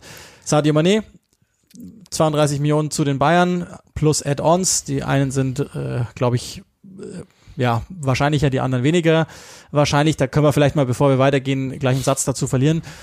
Das, das hat ja so selten jemand eingeordnet in Deutschland, aber die Wahrheit ist ja auch, ähm, der ist jetzt 30 geworden im April. Der hatte zwei krasse Formhänger in den letzten Jahren und ich glaube, bei Liverpool hat man A, die Policy im Blick gehabt, dass man Spielern jenseits der 30 nicht gerne große Verträge gibt und B, man hat ja schon einen mit Salah, der aber besonderer ist, mehr bringt und deshalb ist Mané jetzt kein Liverpool-Spieler mehr. Man hat das sehr, sehr clever gemacht. Man hat ihn wirklich mit, mit ganz viel Lob nach draußen begleitet. Insofern ähm, wirklich auch, auch großartig, wie man so einen verdienten Spieler dann auch aber aber mit einem gewissen Nachdruck abgegeben hat. Der wird trotzdem fehlen, weil er natürlich mit seiner Aggression gegen den Ball ähm, fehlen wird, aber Luis Diaz, ich glaube, das ist die, die, die finale Antwort dann drauf, hat in einem halben Jahr schon so viel gezeigt, dass man denkt, Geht auch ohne Sadio Mané. Und dann hat Liverpool gemacht, was sie eigentlich immer machen, nämlich ähm, Überragend. Reservisten abgegeben für ganz schön gutes Geld. Nico Williams 20 Mille zu Nottingham Forest. Wahnsinn. Takumi Minamino 15 Millionen zu Monaco. Das war ja eigentlich nur noch Stürmer Nummer 6 letztes Jahr. Marco Grujic ist weg, endlich aus den Büchern gestrichen. Da haben wir sogar noch 9 Millionen dafür bekommen, ist auch Wahnsinn. Ähm, und Ben Davis, den haben wir ja zwischenzeitlich nur mal in dieser, in dieser Verletzungssaison geholt, an die Rangers abgegeben für 4,7 Millionen. Das ist echt gut. Schade, dass auch Ben Woodburn, also dieses dieses Projekt ist, glaube ich, vorbei. Genauso wie, darf man auch nicht vergessen, Divo Gorigi. Ähm, wahrscheinlich der, der, psychologische Effekt wird fehlen an der einen oder anderen Stelle, dass man den nochmal von der Bank bringen kann. Und dann sind wir schon bei den Zugängen. Ähm, da ist es so, dass äh, Kevin Ramsey gekommen ist. Äh, das ist quasi Andy Robertson, bloß auf rechts. Man erhofft sich dasselbe von dem. Fabio Cavaglio haben wir schon mal drüber gesprochen. Ähm, gegen eine kleine äh, Kompensation nur, also Ausbildungsentschädigung sagt man in Deutschland. Und vor allen Dingen natürlich der Mann, der zum Rekordeinkauf werden könnte, von Benfica gekommen, David Nunez schon im Community Shield in Liverpool gewonnen hat schon ein erstes Mal getroffen. Ich glaube, wir sind uns einig, ähm, Liverpool wird wieder um die Meisterschaft spielen. Wir können dann auch darüber diskutieren, ob noch ein zweites Team ähm, als große Herausforderer Cities mit dazukommt oder nicht. Aber sind sie stärker, sind sie schlechter, sind sie gleich gut? Müssen sie überhaupt stärker werden? Was, was ist mit Liverpool? Ja, es war ja nur ein Pünktchen am Schluss. Also insofern, so viel besser müssen sie nicht werden. Das war eine super Rückrunde. Ähm, und wie du es ja schon erklärt hast, ich kann vielleicht da nochmal einsteigen bei Sadio Mané. Ähm, Sadio Mané ist als Linksaußen geführt. Äh, dort hat Luis Diaz ihm den Rang abgelaufen. Damit hat Sadio Mané Mittelstürmer gespielt. Als Mittelstürmer ist David Nunez für mich aber besser. Dementsprechend hast und, und jünger und jünger. Und dementsprechend hast du da eigentlich cleveres Business gemacht, aus meiner Sicht, wie du sagst. Äh, das Ding ist, wenn du FIFA spielst und du hast äh, Mané, Diaz, Salah, Nunez, äh, Diogo Jota und dann ja auch Fabio Cavallo, den er da schon immer, glaube ich, auch mit einplant, so mehr oder minder, dann, dann nimmst du alle mit und sagst, voll cool. Ja, aber das ist einfach nicht so. Es ist nicht so. Du kannst nicht, wenn du Nunez, äh, Diaz, Salah, Mané hast, diese vier Spieler und Jota auch noch, fünf Spieler für drei Positionen, dann kannst du nicht gewährleisten, dass alle drei, äh, alle fünf immer glücklich sind. Das geht nicht. Dementsprechend ist die Frage, was machst du? Dann ist Sadio Mané in seinem Vertragsjahr gewesen und du schaust dir an, der ist 30, die Werte gehen nach unten, die Tore gehen nach unten und so weiter und so fort. Er hat einen Hänger gehabt und so weiter. Und dann überlegst du vielleicht, Mo Salah können wir nicht abgeben, weil Mo Salah ist einfach so wichtig für erstens mal den, den, den Markt dort. Zweitens natürlich aber auch fußballerisch brauchen wir nicht diskutieren. Der hat in der Hinrunde war der beste Fußballer der Welt. Und natürlich, der ist so teuer und ist auch in dem Alter, dass natürlich du sagst, Risikominimierung, beide behalten wir uns jetzt nicht. Dann Stichwort Kaderhygiene, du kannst nicht fünf Spieler auf diesem Niveau haben für drei Positionen. Und dann hast du wahrscheinlich gesagt, die Bayern wollen den. Okay, der hätte sowieso auf links außen nicht mehr gespielt, wahrscheinlich, weil Luis Diaz äh, vielleicht sogar die bessere Variante ist dort mittlerweile und Mittelstürmer ist sowieso die Position, da sehe ich ihn nicht unbedingt und David Nunez hat ihm hat Jürgen Klopp einfach gefallen. Das hat man gemerkt. Ich habe den ich habe das Spiel die die, die Spiele gegen Benfica äh, beide gemacht in der Champions League und jeweils hat er immer diesen Spieler rausge rausgeholt und hat immer wieder gesagt, das ist ein hübscher Kerl, das ist ein guter Fußballer, also wirklich nicht nur, das ist ein guter Spieler, sondern du hast gemerkt, für den funkelt er, der gefällt ihm. Und dann den zu bekommen auch noch und zu sagen, hey, pass auf, wir hatten jetzt eigentlich drei Jahre lang auch keinen richtigen Mittelstürmer, nicht so wirklich. Wir versuchen jetzt mal mit dem, ist, glaube ich, eine sehr, sehr gute Variante. Den, und Firmino haben wir vergessen. Den hast du ja auch noch. Ja. Das heißt quasi, du hast dann eigentlich hätte sechs Spieler gehabt für drei Positionen. Nicht vergessen. Ähm, und dann zu sagen, pass auf, wir holen David Nunez, wir geben Manet ab. Das heißt, wir kriegen noch mal Geld dafür. Der würde wahrscheinlich sowieso nicht mehr spielen, beziehungsweise wenn er weg ist, dann fällt es gar nicht so auf, weil Nunez kriegt es hin. Das heißt, wir haben jetzt einfach ihn nicht nur verschiftet und haben quasi einen Spieler, der eigentlich gar nicht auf seiner Lieblingsposition spielt mit Sadio Mané als Mittelstürmer, sondern du hast jetzt einen richtigen Mittelstürmer. Damit ist quasi der Kader nochmal ein sauberer geworden, in Anführungszeichen, was so die Positionierung betrifft. Und du hast, glaube ich, dann auch noch verjüngt, das ist das, was wir ja auch immer angesprochen haben. Du hast Spieler wie Alisson, Henderson, ähm, Van Dijk, Salah, Mané, die sind alle, Firmino, die sind alle um die 30 rum oder drüber schon. Da musst du langsam den nächsten Schritt einleiten. Luis Diaz zu bekommen, letzte Saison, top, top. Er hat sich weit besser geschlagen, als wir alle dachten. Top, top. David Nunez hat auch gute Ansätze gezeigt und was man so hört, ist der, glaube ich, für dieses Spiel wie gemacht und ähm, kann sogar wenn alles gut läuft, der bessere Haaland werden, zumindest besser einschlagen in dieser Saison. Ja, passt halt. Des, passt besser, genau. Und deswegen finde ich, ähm, wie gesagt, nochmal, wenn ich bei FIFA wäre, hätte ich Nunez geholt und Mané behalten, das ist ganz klar. Da das aber nicht so einfach ist, ist das Business absolut okay und dementsprechend ähm, ist es ein sehr, sehr guter Transfer gewesen, David Nunes zu bekommen, ganz einfach. Ja, bislang ist es echt sehr sehr smooth, was Liverpool tut in, in Sachen Verjüngung. Und ich meine, das haben wir schon im Community Shield jetzt gesehen, ganz vieles gelernt. Also es gibt so gut wie gar kein Fragezeichen bei Liverpool, weswegen die natürlich ein absoluter Meisterschaftsfavorit sind. Einer von zweien, glaube ich. Zum, zum zweiten kommen wir jetzt dann direkt in der Folge. Ähm, und auch Liverpool, das wird sich wie immer lohnen. Jetzt, es geht ja nicht, wir können jetzt nicht drücken. Werden sie dieses Jahr Meister, ja oder nein? Nein. Gehe ich auch mit. Ich sage auch, dass es am Ende wieder Trommelwirbel wird jemand anders. Manchester City ist das nächste Team. Wer eine Überleitung erkannt hat, darf sie behalten. Natürlich, äh, Sieger geworden in der Premier League. Das ist der einzige Titel, den sie in der vergangenen Saison geholt haben, aber auch der sechzigste, das muss man ehrlicherweise sagen. Ähm, das große Thema, das aber wie Jahr für Jahr darüber schwelt, ist natürlich die nicht gewonnene Champions League. Die Art und Weise hat sehr, sehr wehgetan, wie sie sie verloren haben. Na klar, müssen wir über Transfers reden. Stefan Ortega ist gekommen von Arminia Bielefeld. Ja, du lachst jetzt, aber das ist ein guter Transfer. Absolut, der ist auch aber als Zach Steffen. Äh, Julian Alvarez hat schon auch getroffen im Community Shield, ist jetzt da, hat man ja schon im äh, Januar verpflichtet, aber sieht sehr gut aus in der Vorbereitung, muss man ehrlich sagen.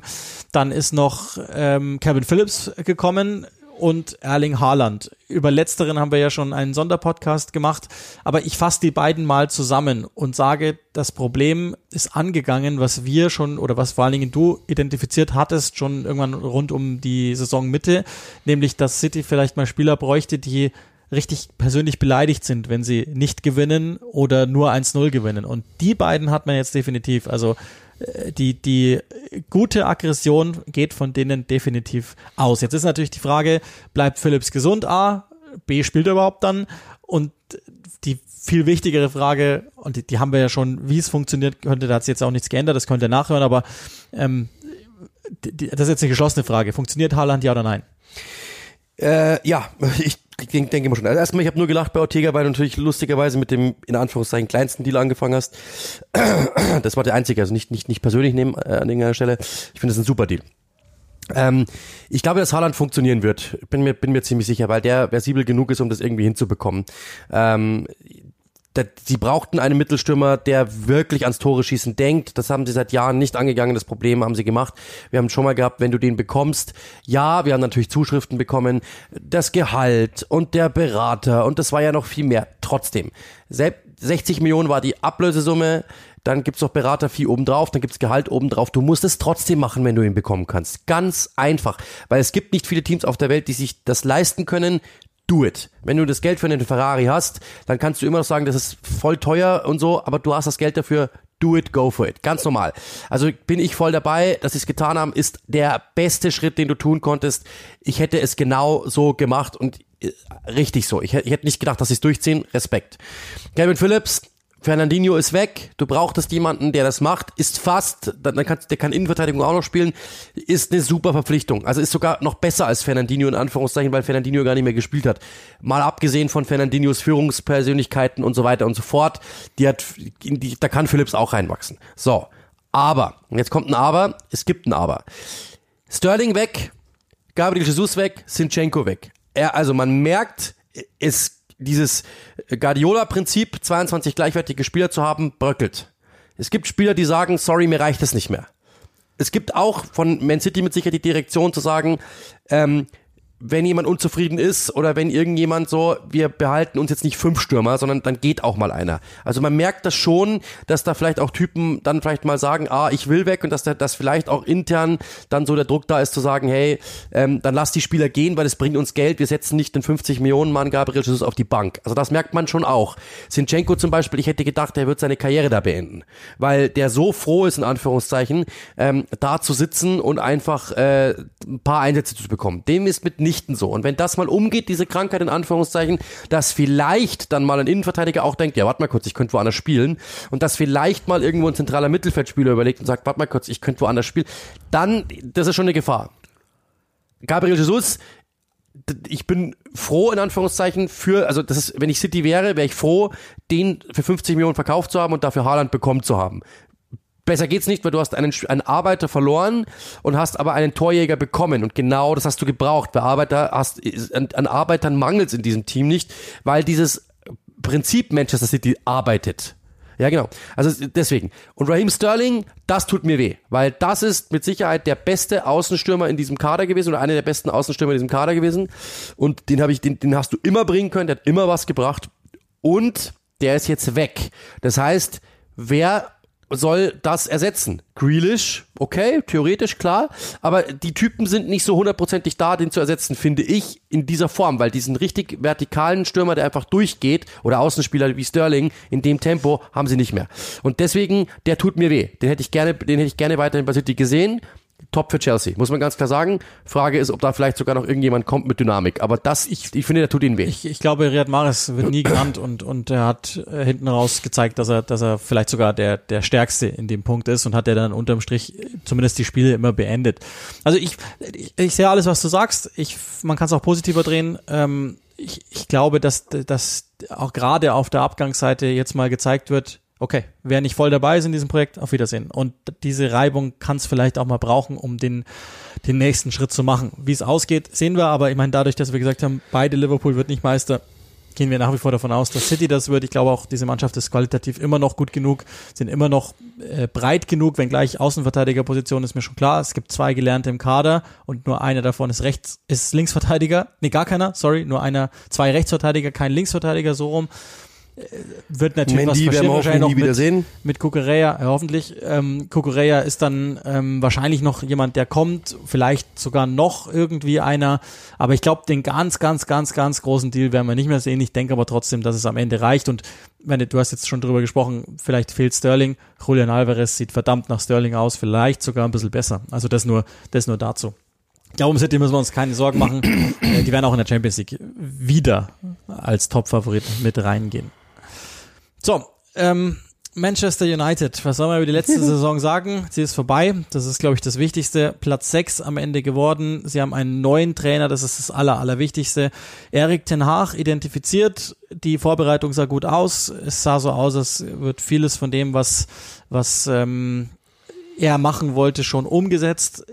Ich meine, das ist jetzt die große Frage. Kann man unter dem Umbau, der stattfinden wird, definitiv stattfinden wird, kann man da schon Erfolge erwarten und was wäre überhaupt ein Erfolg?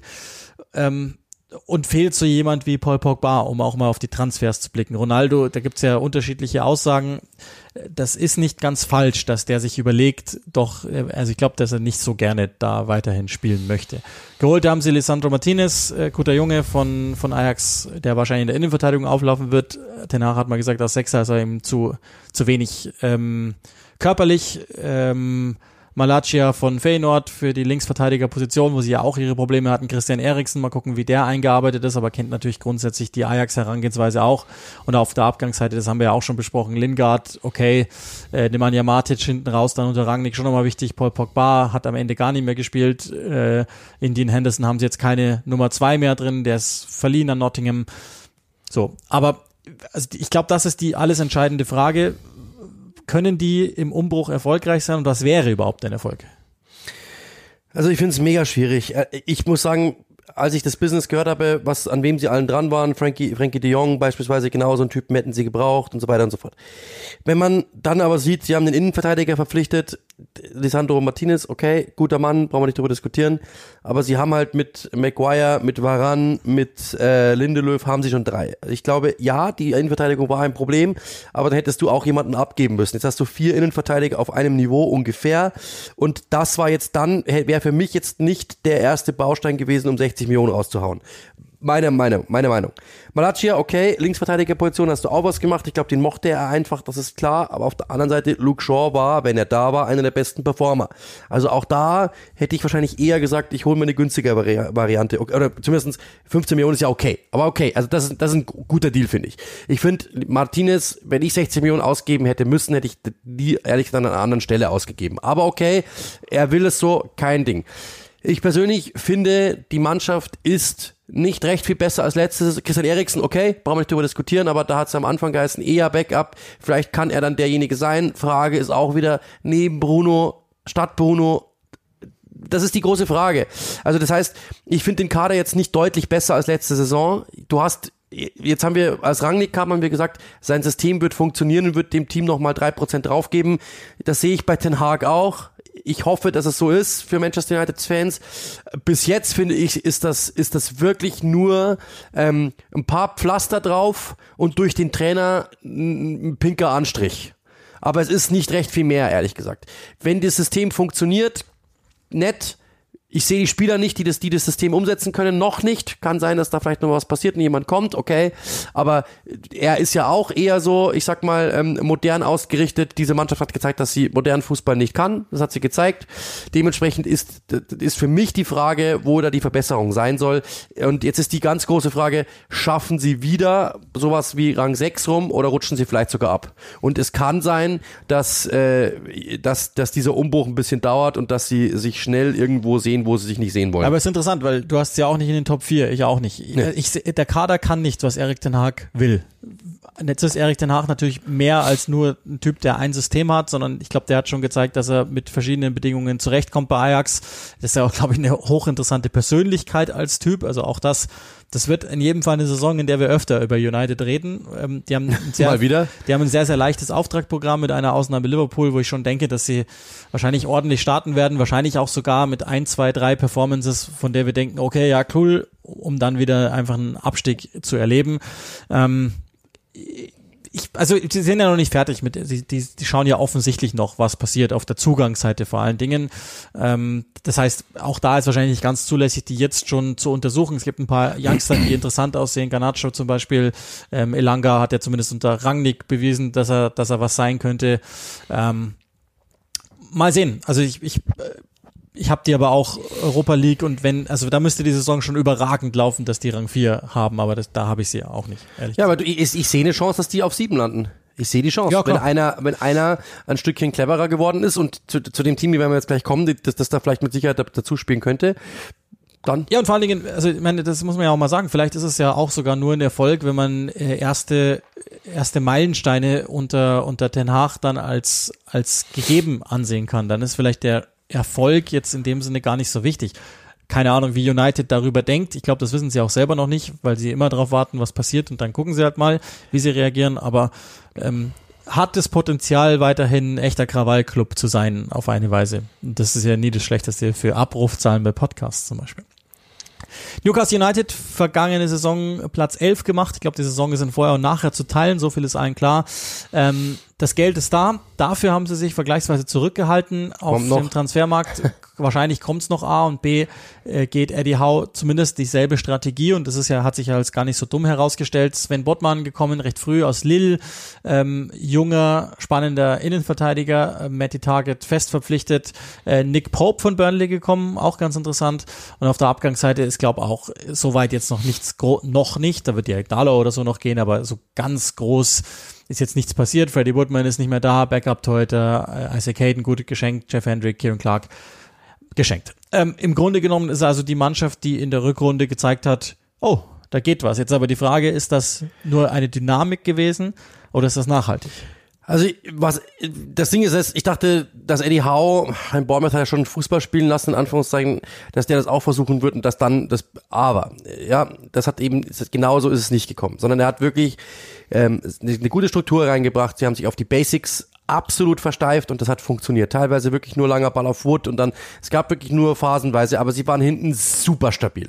Und das ist mit Botmann vielleicht sogar noch mal besser geworden. Target haben sie gehalten, sehr gut. Ähm, Pope ist gekommen, einer der ja vielleicht sogar besten Keeper der Liga, bei dem ich aber schon die Frage stellen mag. Dubrauke hat sich riesig groß aufgeregt, als Darlow raus war, ob der das so mitnimmt, wenn wenn wenn Pope dann plötzlich vor ihm ist, das ist da da, da sehe ich Explosionsgefahr. Ja, angeblich soll er ja Leicester, glaube ich, ins genau. Auge fassen. Also da, da, da, sehe ich schon Gefahr, wenn der bleiben sollte. Ähm, und was mir fehlt, um den nächsten Schritt dann zum, also die werden den nächsten Schritt machen, weil wenn man nur die Hauttabelle sieht, dann sind die schon da oben irgendwo mit dabei. Ähm, und das wird wieder so sein, weil sie haben sich verbessert und sie werden sich noch verbessert und ähm, mit Bruno Guimaraes einen Spieler, den ich liebe, liebe, liebe, liebe, liebe. Ähm, und sie haben natürlich mit äh, Saint-Maximin einen Fußballer, der manchmal mir zu viel dribbelt und, und, und also viel zu viel alleine macht, aber das ist ein guter Fußballer. Wilson ist wieder da, der hat am Schluss dann gezeigt, als er wieder fit war, dass er einer der besten Stürmer ist in der Liga, wenn er fit ist.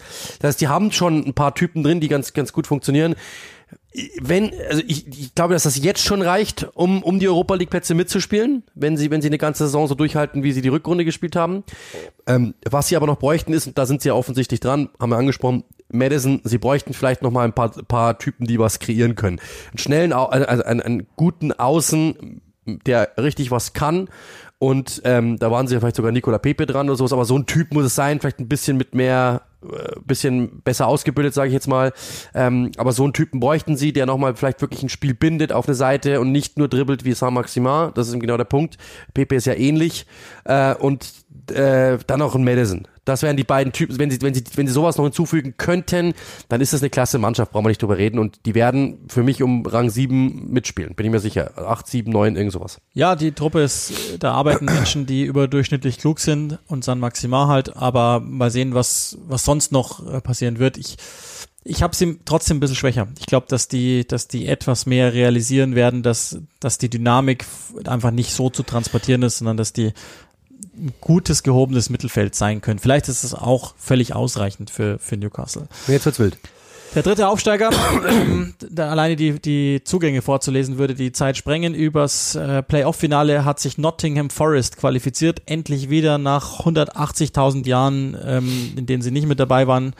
Ähm, erstmals in dem Jahrtausend in der Premier League. Ich glaube, allein deshalb brutaler äh, Farbklecks für, für die Premier League die haben echt viel, viel gemacht. Das ist so ein bisschen das Fulham die, der diesjährigen Saison. Es ging schon los mit Tayo Avoni von Union Berlin, Nico Williams, Rechtsverteidiger, Aurel Mangala vom VfB Stuttgart, gut im Aufbauspiel, vor allen Dingen Musa Niakate, Mainz Innenverteidiger, Rechtsverteidiger, Biancone, auch ein guter Mann, ähm, Omar Richards, Linksverteidiger von Bayern München, Harry Toffolo vom äh, Finalgegner äh, Huddersfield, gleiches für Louis O'Brien, einfach nur ein Arbeitstier sozusagen im Mittelfeld. Jesse Lingard darf man nicht vergessen, Dean Henderson, beide von Manchester United, einer fix, einer per Laie und, und, und. Also ich glaube, das sind aber jetzt die wesentlichen, die wir genannt Neue haben, Elf die, wir, quasi. die wir wahrscheinlich sehen werden. Auf der Abgangsseite aber auch, das ist nämlich auch gar nicht so, so, ähm, zu vergessen, Bryce Samba, Stammtorhüter, klar, da haben sie mit, mit äh, Dean Henderson reagiert, aber der war als Typ wohl schon nicht ganz unwichtig. Ähm, der, der zweite Simon Terodde im, im Verlauf ist, äh,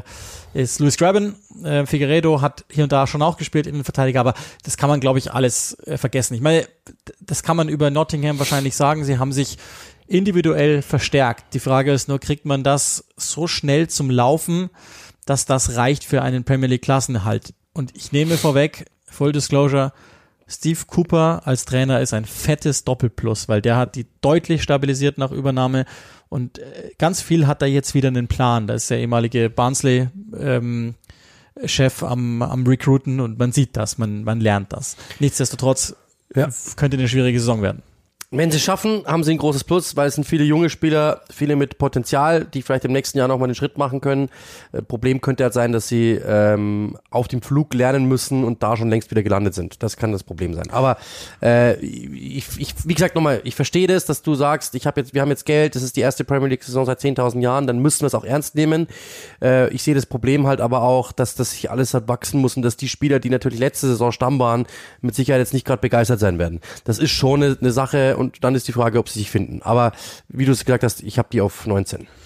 James Garner ist auch noch weg, darf man nicht vergessen. Es gibt ein paar Spieler, ähm, bei denen ich mir auch nicht so sicher bin, ob, ob der Transit in die Premier League funktionieren wird. Zum Beispiel Brandon Johnson, der schon, der, der echt überragend war in der zweiten Liga, aber der schon im im äh, Championship-Finale von einer physisch stärkeren Truppe rausgenommen wurde. Ryan Yates, wie schnell kann es gehen?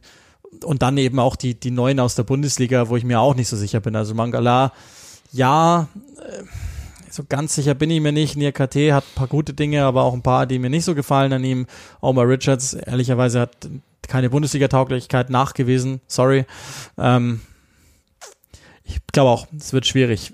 Es, es gibt eine Welt, in der ich mir vorstellen kann, dass Steve Cooper den Laden zusperrt und dass sie dann am Ende, weiß ich nicht, vielleicht doch 17. werden. Aber äh, das, das ist auch, glaube ich, dann schon das absolute Maximum, das es gibt. Platz 15 in der vergangenen Saison hat Southampton gemacht. Dazu waren sie noch im Viertelfinale des FA Cup. Ralf Hasenhüttl, alter Bekannter auf der Trainerbank, der schon quasi ein Urgestein geworden ist. Und immer wieder die Frage, ähm, welches Southampton sehen wir? Ein Team der Läufe, aber wie lange geht das noch gut? Also vielleicht ist irgendwann einmal ein zu negativer Lauf mit dabei. Wir gucken mal, was sie gemacht haben. Kevin Basuno, Teuter, von Manchester City aus der Reserve geholt, der natürlich in den letzten Jahren überall hin verliehen war. Dann klassischer Southampton-Transfer Sekou Mara von Girondeau Bordeaux, Omeo Lavia von Manchester City aus der Reserve gekommen, Bella Kotschab, auch eigentlich ein klassischer Southampton-Transfer, Joe Rebo vom Europa League-Finalisten, den Rangers und auf der Abgangsseite ähm, tut vor allen Dingen wahrscheinlich nach der letzten Rückserie jetzt Fraser Forster weh, der Rest ist, glaube ich, okay. Also ohne Shane Long wird es wahrscheinlich funktionieren. Dessen 0,01 Tore in der Saison werden jetzt nicht ins Gewicht fallen. Reicht das bei Southampton, um wieder eine vergleichsweise ruhige Saison zu haben oder nicht? Ich glaube schon. Also das heißt verhältnismäßig ruhig, aber sie werden da wieder so im unteren Drittel halt das untere Drittel anführen wahrscheinlich. Also ich glaube, es kann schon passieren, dass sie auch unten reinrücken. Ähm, aber Ralf Hasenhüttl hat mal gesagt, unsere Deals sind einfach so 10 bis 15 Millionen. Mehr können wir nicht stemmen. Da müssen wir clever sein. Da müssen wir kreativ sein. Das waren sie wieder. Das ist verhältnismäßig ja sowieso schon viel und progressiv. Aber ich mag den Bella Kotschap Deal. Das sind so, das ist ein Typ, der für die Premier League gemacht ist. Ein physischer Typ, physischer Typ, der vielleicht in diesem System sogar wirklich wachsen kann und so ähm, eigentlich funktionieren kann, so ein, so ein äh, schon, schon, schon äh, gute, gute Rolle spielen kann und ähm, dementsprechend, das ist, das ist wieder so ein typischer Deal, einfach zu sehen, hey, der hat eine gewisse, der hat gewisse Werte, dem fehlt aber noch das und das, deswegen ist er verhältnismäßig günstig zu haben, den probieren wir aus. Und das haben sie wirklich wieder versucht, sind breiter geworden, haben ein paar Talente dazu geholt, ähm, und das ist halt der Weg das Ding ist, das, das haben wir immer wieder gesagt, entweder es gibt dort eben Jubel oder es gibt eben Drama. Das, das, das kann passieren. Das ist bei ihnen so, wenn, wie du gesagt hast, sie anpressen, anlaufen und es funktioniert, ersticken sie den Gegner. Wenn es nicht funktioniert, sind sie offen.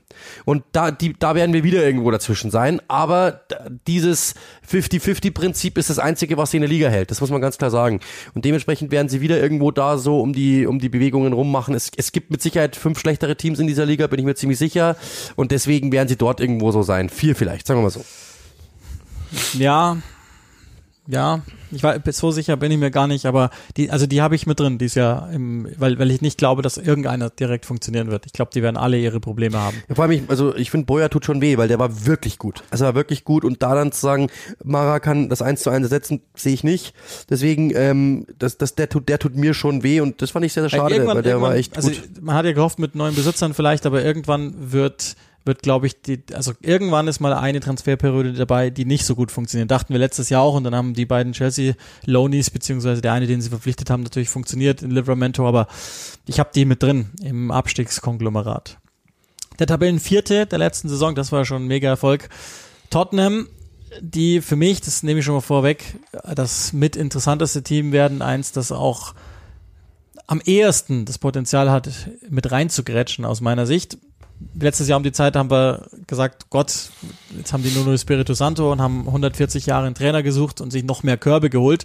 Jetzt haben sie einen in Antonio Conte, auf den man, glaube ich, vertrauen kann, auf den Tottenham offensichtlich auch vertraut und der probieren würde, alles so gut es geht rauszuquetschen aus dieser Truppe. Jetzt ist die Frage, was geht. Sie haben was getan, ganz schön. Fangen wir vielleicht auch da mal bei den Abgängen an. Joe Roden äh, ist erstmal ausgeliehen. Okay, ich glaube, das gibt man langsam auf. Jack Clark sowieso. Ähm, Cameron Carter Vickers, glaube ich, ist, ist keine große Personalie mehr zu Celtic und Steven Bergwein, auch das ähm, ist jetzt erstmal aufgegeben als, als Projekt. Das ist einfach nicht der Spielertyp, leider. Ich mag den nämlich eigentlich ganz gerne. Aber das zu Ajax. grenzt schon an Raub für 31 Millionen. Ja, das ist echt stark. Und dann haben sie natürlich geholt Richarlison, was dazu führt, dass sie eine echt starke Offensive haben, eine ähm, sehr konnte ähm, approved Offensive haben, also ziemlich viele Drecksäcke. Yves Bissouma, von dem wir ja schon gesagt haben, beide haben wir da so einerseits, andererseits, wenn ihn aber einer hinkriegt, dann konnte. Chad Spence, hochinteressanter Mann aus der Championship, der in ganz vielen Advanced Stats vorne liegt. Perisic ist einfach ein richtiger äh, Konte-Soldat, der viel tun kann. Auf linke Seite Fünferkette zum Beispiel eingesetzt wird. Mit Fraser Forster haben sie jetzt eine überragende Nummer zwei. Clément Longley, ja, hat seine Schwächen, ähm, ist so ein richtiger Oldschool-Innenverteidiger, wird aber sicherlich auch durchaus mithelfen können. Ähm, ja, und einige Leihspieler, die zurückkehren. Über Dembele, äh, Dombele, Gil, Lo Celso, also. Kane ist noch da. Ähm, das ist ja auch gar nicht so nicht nennenswert nach der vergangenen Saison. Ein recht ruhiger Sommer. Son ist Torschützenkönig. Kulusewski hat gezeigt, jo, geht in die richtige Richtung. Ich sehe, was, was passiert und Conte ist jemand, der es schaffen kann. Also ich, das habe ich schon mal gesagt, ich habe die als Contender für Platz Nummer drei. Absolut, also ich sehe es genauso. Also das Ding ist, für 1-2 reicht's mir nicht, aber äh, auf der anderen Seite, wenn ich jetzt den, den Kader mal ansehe, ähm, und ich stelle ich stell, ich stell dir die Frage, was fehlt dieser Mannschaft, dann müsstest du überlegen. Aber ehrlicherweise mussten wir das zu Pochettino-Zeiten auch schon. Ja, genau. Aber genau, also aber das heißt so eine, das heißt, die haben wirklich ein gutes Business gemacht. Letzte Saison ist mir aufgefallen, ich habe das im Spiel mal gesagt, dass in, ich glaube, neun von zehn Spielen dieselbe Anfangsformation eins zu eins, die konntest du wirklich voraussagen. Jetzt ist die Frage, Mark konnte das oder mochte er die anderen nicht? Die anderen Spieler. Jetzt hat er so viele Varianten äh, mit Longley. Es ist ja immer, sie brauchen einen Weltklasse-Innenverteidiger, sagt Mourinho schon angemahnt das hat konnte auch gesehen, dass da hinten einfach nicht genug war. Da haben sie was getan, okay, der scheint ihm zu gefallen. Ähm, Im Mittelfeld haben sie jetzt einen, ich glaube, dass Bissouma ehrlich gesagt nicht spielen wird. Der wird an denen da nicht vorbeikommen, ehrlich gesagt. Das ist, glaube ich, eher ein Backup. Ich, ich vermute es mal. Ähm, aber er sieht ihn vielleicht mit, mit, mit dem Weg da durchzukommen. Richarlison ist auch die Frage, da, aber da sind wir schon wirklich, also spielt er neben Kane, spielt er statt Kane, spielt er um Kane rum? Das sind, du hast ein paar Fragezeichen, die ich ganz gern beantwortet hätte. Aber die Deals an sich, einen Richarlison zu verpflichten, einen Bissumat zu verpflichten, einen Spence zu verpflichten, Perisic zu, kann ich alles nachvollziehen. Du hast einen Dombele zurück, vielleicht kriegst du den hin. Wenn du, also ich glaube, wenn ich konnte, wäre, ich würde es nach wie vor nicht aufgeben, aber vielleicht auch, weil ich nur irgendwie an dem noch hänge. Ein Chill ist ein interessanter Mann, der wird mit Sicherheit nochmal ausgeliehen werden, bin ich mir fast sicher. Los Celso ist einer, den ich mir unter Conte auch vorstellen kann. Der hat eigentlich viel, was Conte mag. Also, das heißt, du hast jetzt eigentlich alle Positionen doppelt besetzt, mehr oder minder. Das ist etwas, was mir sehr gut gefällt und ähm, dazu auch noch äh, wirklich auch noch Stärke dazu gewonnen. Fußballer, die die, also Perisic wird mit Sicherheit einer sein, über den werden wir sagen, hey, das war echt ein, ein Stil, den zu bekommen, ablösefrei. Äh, bin ich mir sehr, sehr sicher. Richarlison wirst du sagen, der war gut. Bin ich mir sicher, Spence wird einer sein, da werden alle sagen, wow, also das kann der nächste werden, sowieso. Also das heißt, das sind ein paar Typen drin, die ich gerne sehe. Dazu eben Antonio Conte und sein, seine Mentalität, seine Organisation. Tottenham für mich, das hast du gerade schon auch angesagt, für mich einer der Gewinner, wirklich einer der Gewinner ähm, in dieser in dieser Vorbereitung, absolut. Kann mir sogar auch vorstellen, dass die so ähnlich wie Chelsea zumindest bis Dezember oder so dabei bleiben. Oder vielleicht geht es dann andersrum, dass sie im März oder so nochmal rankommen, aber am, am Meisterrennen. Ich, ich glaube, dass das uns positiv überraschen wird. Und wenn die Sache fertig ist mit Conte, glaube ich, äh, will niemand mehr morgens aufstehen, weil die alle dermaßen ermüdet werden. Kann man jetzt positiv oder negativ sehen. Trotzdem ist es für mich, also das ist einer der, das ist einer der besten, das ist wahrscheinlich sogar der drittbeste Trainer der Welt. Also das ist ein unfassbar guter ja, Trainer. Klar. Das ist ein unfassbar guter Kein Trainer. Kein Sympathieträger zwingend, aber. Ja, sagen wir mal so. An manchen Tagen nicht, an manchen Tagen auch wieder schon. Ich habe auch schon so gelacht mit dem. Aber diese, der, der meint's ernst. Punkt. Rang 7 der vergangenen Saison, dazu Europa League Halbfinale, IFL Cup Viertelfinale, die haben da City rausgehauen und eine der Überraschungsmannschaften, wenn man mal die letzten drei Premier League Saisons zusammenzählt, West Ham United, die ähm, zum Schluss, glaube ich, kann man schon sagen, etwas eingebrochen sind und immer noch die, die suchen natürlich, aber sie sind immer noch vergleichsweise zurückhaltend auf dem Transfermarkt. Sie haben aber einen großen Deal gemacht, den ich wirklich sehr, sehr gut finde. Äh, sie haben Gianluca Scamacca von Sassuolo verpflichtet. Der wird sich ganz schön anschauen, weil er in einem komplett anderen System rumläuft, aber das ist natürlich schon so ziemlich mit das Beste, was man tun kann aus West Hams Sicht. Einen großen, aber vergleichsweise mobilen Stürmer da vorne reinzustellen das passt. Dann haben sie wahrscheinlich, rechne ich jetzt mal damit, Ogbonas Position versuchen sie zu, zu ersetzen mit Aguer von Stadren gekommen. Wir sagen Beobachter aus, aus der Liga A, das ist ein richtig guter, mit einem gewissen Fehlerpotenzial, okay. Flynn Downs ähm, von Swansea geholt, der da in den letzten Jahren in der Championship ordentlichen Job gemacht hat, Areola fest verpflichtet. Auf der Abgangsseite Jamolenko gut geschenkt. Mark Noble tut natürlich eher aus anderen Gesichtspunkten weh. Alex ja. Kral hat nie eine große Rolle ja. gespielt. Mhm. Also kurzum, ich glaube, der Kader von West Ham ist besser geworden, aber die haben ja gnadenlos overachieved in den letzten Jahren. Und das ist jetzt die Frage, können sie das nochmal halten oder endet dieses äh, softe Märchen irgendwann? Ja, das ist halt die Frage. Also, ähm, was mir bei West Ham gefehlt hat, ist, also du konntest auch da wieder, ja, ein gutes Beispiel aus der, aus der täglichen Berichterstattung, du konntest die Aufstellung neun von zehn, neun von elf Fällen konntest du, also neun von elf Spieler konntest du voraussagen. Du wusstest immer, wer spielt. Und da finde ich, müssten sie davon wegkommen. Sie müssten diesen Kader einfach verbessern. Sie müssten den einen oder anderen vielleicht mal einen an, an, die, an die Seite setzen. Stand jetzt positiv, Rice ist geblieben, stand jetzt positiv, Bone ist geblieben. Das sind schon mal ganz, ganz wichtige Punkte. Dazu hast du Michael Antonio, viele sagen natürlich, der ist top und der hat, und der hatte Phasen, in denen kann er funktionieren. Er war letzte Saison das erste Mal verletzungsfrei und er hat trotzdem gezeigt, dass es nicht ist. Ganz, jetzt hat er uns wirklich gezeigt, dass es nicht ist, sondern dass er einfach nur ein Spieler ist, der ab und zu mal eine Phase hat, wo er was ausspuckt und ansonsten eigentlich eher zurückhaltend ist. Skamaka ist, und ich habe mit Scouts gesprochen oder mit einem Scout gesprochen, ähm, der den ganz hoch lobt und sagt, das ist so, das wäre so sein, sein Projekt, wenn er den irgendwo hinschmeißen würde, das wäre sein Projekt. Das ist ein Typ, der gefällt. Und ich glaube, dass das, der ist natürlich auch mit seiner Art und Weise vielleicht sogar für die Premier League gemacht, könnte funktionieren. Ähm, und ich glaube, ich finde es gut, dass sie es da anpacken, da etwas zu machen. Äh, in die Breite investiert haben sie auch ein wenig, das ist auch okay. Gerade in der Defensive hatten sie am Schluss ja riesengroße Probleme, da musste ja dann Creswell sogar aushelfen. Das sind sie angegangen, das haben sie probiert und deswegen diese beiden Deals sehe ich, finde ich gut. Ähm, und dann ist halt die Frage, bleiben Bone und Rice? Wenn die beiden irgendwann mal dann doch nochmal irgendwie ein Angebot bekommen sollten, das riesig, das horrend hoch ist, was ich momentan nicht mehr sehe, ehrlich gesagt. Ich weiß nicht, von wem es kommen soll. Ähm, aber wenn die dann irgendwann mal gehen sollten, dann wird die, dann haben, dann haben wir eine ganz andere Diskussion, dann können wir alles wegschmeißen, was wir jetzt gerade gesagt haben. Fakt ist, sie haben sich auf zwei wichtigen Positionen verstärkt. Ähm, ich finde, sie könnten noch ein bisschen breiter werden, weil du hast es gerade angesprochen, ein Kral, den haben sie ja dafür geholt, dass er was bringt. Ein Vlasic haben sie dafür geholt, dass er was bringt. Hat, haben die beide nicht getan. Sie müssten noch ein bisschen die zweite Garde, gerade auch mit Hinblick dann eben, wie war mit, mit den Wettbewerben, die da noch dazukommen und so, da musst du schon noch irgendwie ein bisschen Breite drauflegen. Ähm, aber trotzdem ist es nach wie vor, die haben zwei Deals gemacht, die sind gut, die zwei Deals, die, die ich gut finde, haben sie gemacht. Sie haben sich auf die Positionen, die haben die Lücken wirklich geschlossen, die sie hatten und damit auf jeden Fall mal mindestens Note 2 plus. Und trotzdem glaube ich ehrlich gesagt, dass es ein bis zwei Positionen nach unten gehen könnte, was auch ja. immer noch völlig in Ordnung wäre. Aber du hast schon gesagt, Skamaka ist auch einer, von dem ich denke, dass das vielleicht sogar der sein könnte, nicht jetzt in totalen Zahlen, das glaube ich gar nicht mal unbedingt, sondern aber jemand, von dem wir von der Art und Weise sagen könnten am Ende der Saison, yo, das ist einer der Top 5 Transfers oder so. Also ich habe den, hab den sehr, sehr positiv, habe die italienische Nationalmannschaft jetzt auch zweimal, glaube ich, gesehen in, in dieser Testspielzeit in Vorbereitung auf die Weltmeisterschaft, an der sie ja nicht teilnehmen und hat er mir echt ganz gut gefallen. Das letzte Team ist in der vergangenen Saison Zehnter geworden unter dem neuen Manager Bruno Lage, der jetzt in die zweite Saison geht. Auch da gab es mal gute, mal weniger gute Dinge.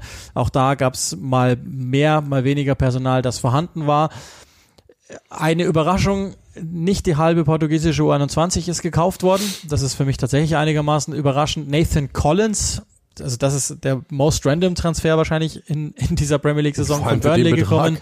Für ganz schön viel Geld. Ähm, Huang fest verpflichtet, der ja teilweise gezeigt hat, dass was geht, teilweise nicht. Ähm, und ein paar Laien, die beendet werden. Unter anderem Adama Traoré. Ähm, der in Barcelona null überzeugen konnte? Nein, null würde ich nicht sagen. Die ersten drei Wochen waren richtig gut. Aber danach ist es so, wie er es halt immer macht. Man denkt, wow, und dann, naja, gut.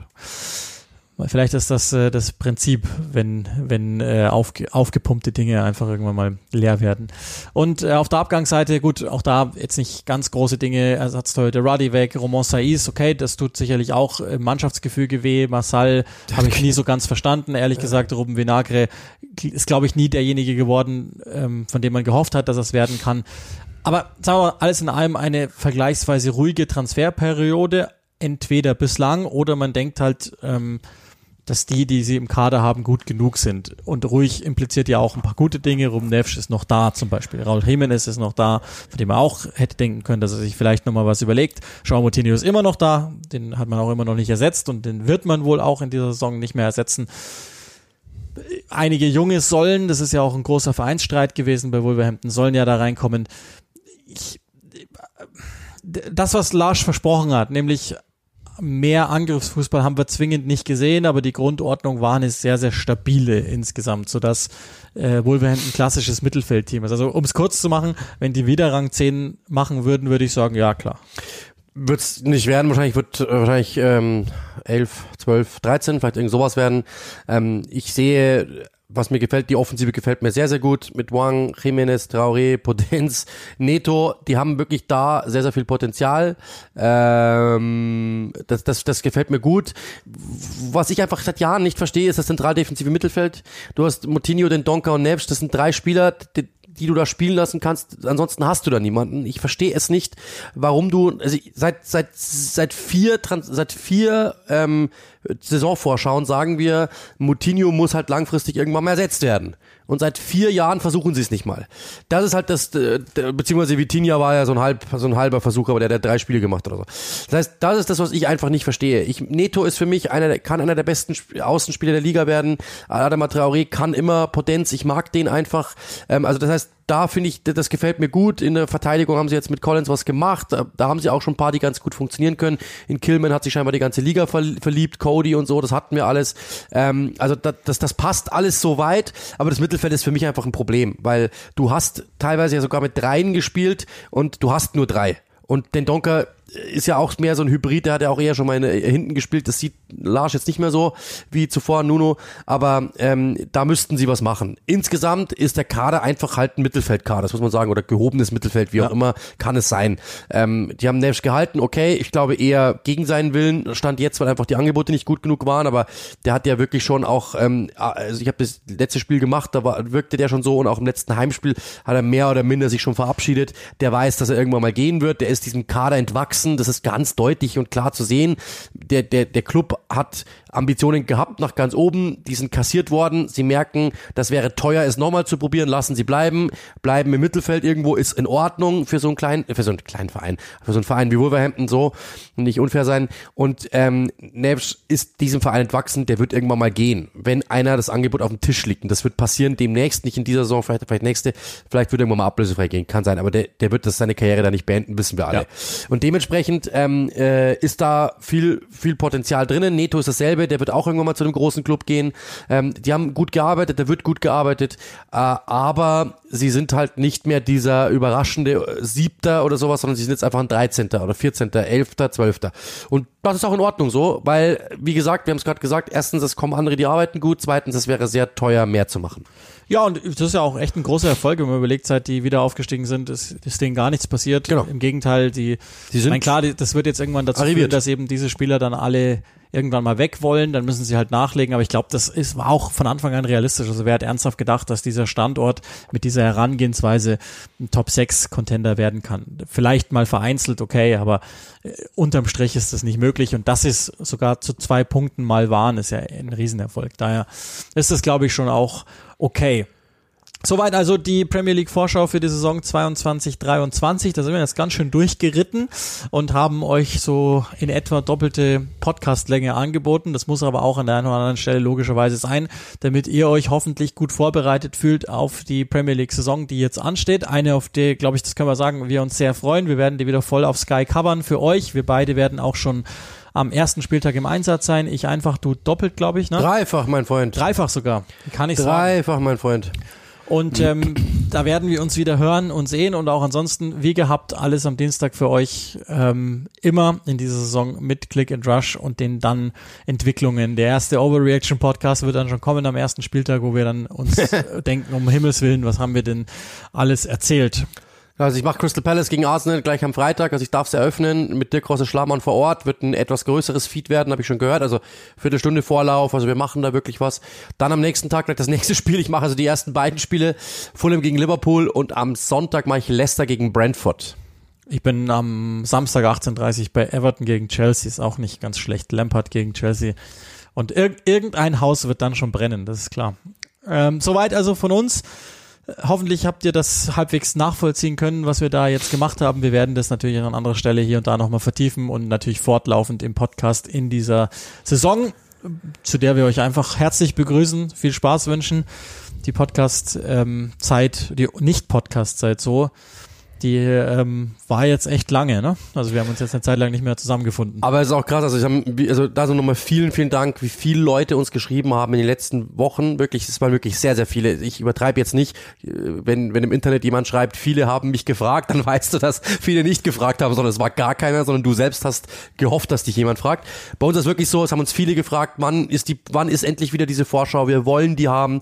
Deswegen haben wir wirklich jetzt auch fast zwei Stunden draus gemacht, weil es ist einfach wichtig, ihr, ihr liebt das, ihr wollt das. Für mich ist das immer, wenn ich, ich mache, schaue zum Beispiel NBA auch viel und so und ähm, freue mich immer auf die Hefte, freue mich immer auf die Vorschauen, weil die Vorschau ist einfach der geilste Podcast des Jahres. Das ist die eine Folge. Da willst du alles haben, da willst du geil gemacht werden. Jetzt sage ich das Wort nochmal.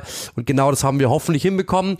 Ähm, für uns ist ein langer Sommer vorbeigegangen. Er wirklich dann auch ein bisschen mit ein bisschen frei, mit ein bisschen Freizeit, aber jetzt geht's wieder voll rein. Ich habe schon DFB-Pokal gemacht, Vorbereitungsspiele, ich bin voll drin. Am Wochenende geht's dann wieder los mit der Premier League. Ihr habt uns wieder zurück. Ähm, die einen, die uns mögen, weil sie sagen, cool, Premier League, die anderen, weil uns vielleicht als Podcast zum Einschlafen nehmen, kann es auch geben.